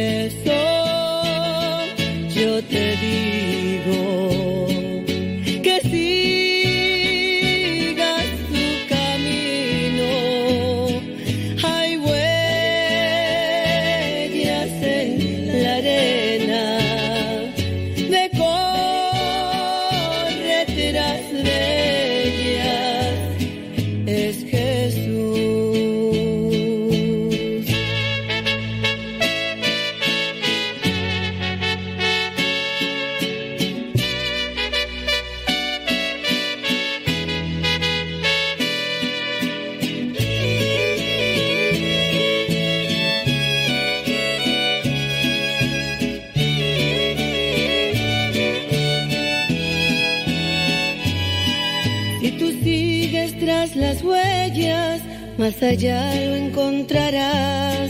Trae una barca bien llena de pura felicidad. Si tú subes a esa barca con Jesús de Nazaret, te dará del agua viva y ya no tendrás más sed. Por eso yo te digo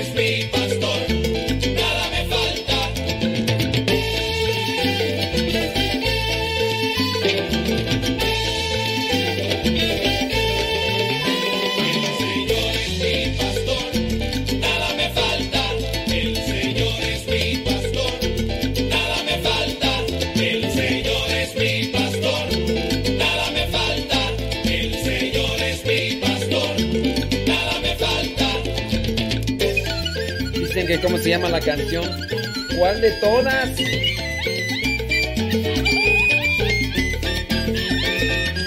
El Señor es mi pastor.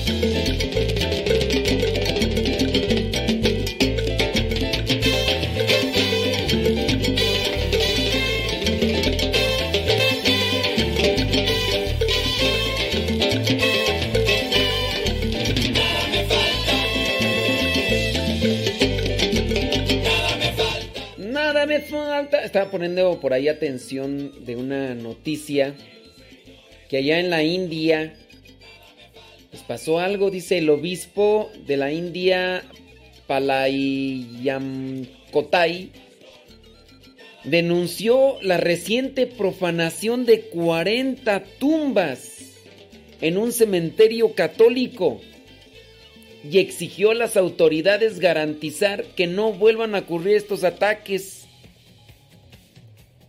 Pero, ¿por qué? Desde el 17 de octubre a las 10 de la noche hasta las 4 de la mañana del 18 de octubre, delincuentes profanaron el cementerio de la iglesia del Sagrado Corazón, ubicado en la ciudad de Tirunelvi, estado de Tamil Nadu en India. El obispo dijo que los delincuentes rompieron el muro de seguridad y entraron al cementerio, donde hay cerca de 100 tumbas. Estos criminales dañaron 40, destrozaron y vandalizaron cruces, estatuas de la Virgen, lápidas de granito y mármol. El ataque, el ataque se trató de un plan premeditado y meticuloso de profanación y vandalismo que ha herido profundamente los sentimientos. El cementerio es un lugar sagrado, dice, y pues la gente está triste y afligida, consternados. El obispo explicó que la mañana del 18 de octubre un grupo de feligreses descubrieron los daños en el cementerio e informaron de inmediato al párroco local. Dice, en señal de protesta contra el ataque, la gente del lugar realizó una manifestación en rechazo de estos graves hechos y bloqueó la carretera durante todo el día. Dice que algunos eh, representantes políticos expresaron su solidaridad a la iglesia. Personas de todos los credos y partidos políticos, tanto del gobierno como de la oposición, se reunieron frente a... y condenaron a una sola voz este gesto. El gobierno de India está dirigido por el partido, y ahí nos dice cuál, acusado de apoyar a todos los grupos comprometidos con hacer del país una nación únicamente hindú. O sea, el, gobierno pareciera ser que está ligado de hacer que solamente sean de indios, pues. Durante su mandato se ha ordenado el retiro de otros símbolos religiosos. Ah, entonces, por ahí va el asunto. Por ahí va el asunto. Dice, el prelado señaló que ha perdido al gobierno que se ha dejado de justicia. Si entonces eh, quieren imponer y están en desacuerdo, en que estén este, estos símbolos y estos signos. Ay, Dios. Bueno, pues los que escucharon ya la reflexión del Evangelio del Padre español José Juan, ya escucharon algunos datos de San Juan Pablo II. San Juan Pablo II dice curiosidades. Fue el primer papa polaco. El primero en venir de un país comunista el primero en entrar en una sinagoga, el primero en entrar en una mezquita, el primero en recibir a una delegación oficial de la Iglesia Ortodoxa griega desde aquel cisma que se dio en el año 1054, el primero y el único en ser alcanzado por un por una bala y que lo llevó al hospital. ¿Mm? Imagínense, eh, dice, cuando era joven, además de trabajar mucho en una cantera, donde se trabaja con la piedra, practicaba él el esquí, montañismo, remo, estudiaba teatro y literatura, llegó a actuar y a escribir también obras de teatro. Una investigación realizada en Estados Unidos indicó que lo más cautivador de su figura era su sonrisa. Tenía una devoción mariana dominaba pues, varias lenguas. En otra investigación con estudiantes de Portugal, España, América Latina fue señalado en primer lugar como la persona más admirada del mundo. Y sí, dentro de los que le recuerdan con mucho cariño, pues obviamente México. Confesaba todos los viernes santos en la Basílica de San Pedro, él. Bautizaba en su capilla privada a los hijos de sus más modestos colaboradores pidió perdón por las faltas y pecados de la Iglesia Católica durante el discurso del 12 de octubre del año 2000, en el año del jubileo. En el 2002 se reunió en la Plaza de San Pedro con cientos de mujeres que habían estado metidas en la prostitución durante una audiencia general. 14 de noviembre del 2002 se volvió el primer papa en 150 años en visitar el Parlamento italiano su discurso fue tan elocuente que el mafioso Benedetto Marciante, que era el capo de la Cosa Nostra, se entregó a la policía después de eso. O sea, le llegó. Una, una, montaña del Polo Sur recibió el nombre de Papa Juan Pablo II en homenaje a sus 25 años de pontificado. Por cierto, felicidades al padre Samuel Montoya y también al padre Daniel Barrera de los misioneros servidores de la palabra porque el día de hoy están celebrando 25 años de sacerdotes. Yo sé que ellos no escuchan este programa pichurriento. Pero pues ahí ustedes dicen, oiga padre, lo, mandaron saludar. Padre Daniel Barrera actualmente está de misión en San Vicente Chicoluapan, en el Centro Nacional de Reconciliación. Y el Padre Samuel Montoya está de rector en Morelia, Michoacán. Entonces los que están ahí en Morelia, pues ya. No sé si van a tener misa, ya ven, pues está estación. Pero ahí está. ¿Qué más tú? Em, ya, esas son. Nueve curiosidades. Eh, trece hechos. A ver. Es el cuarto papa que ostenta el título de Magno.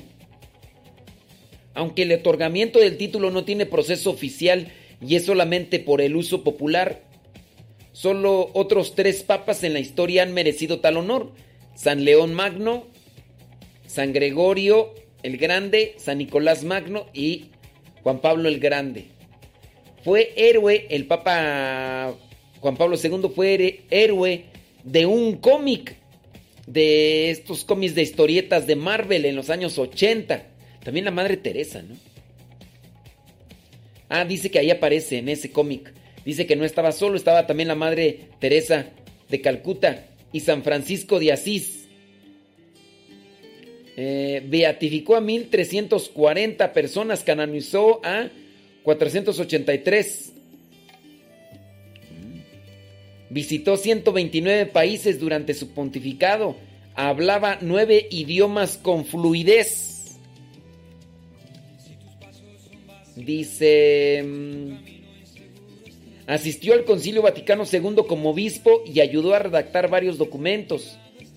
Fue arrestado por soldados nazis y escapó escondiéndose detrás de una puerta.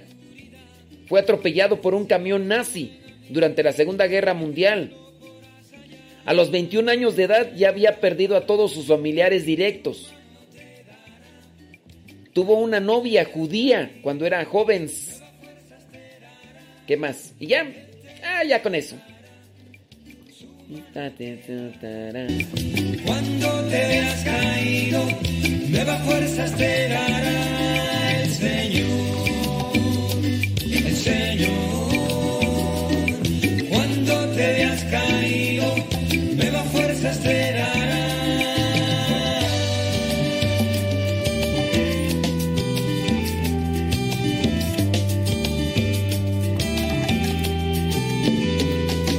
Si tus pasos son vacilantes, si tu camino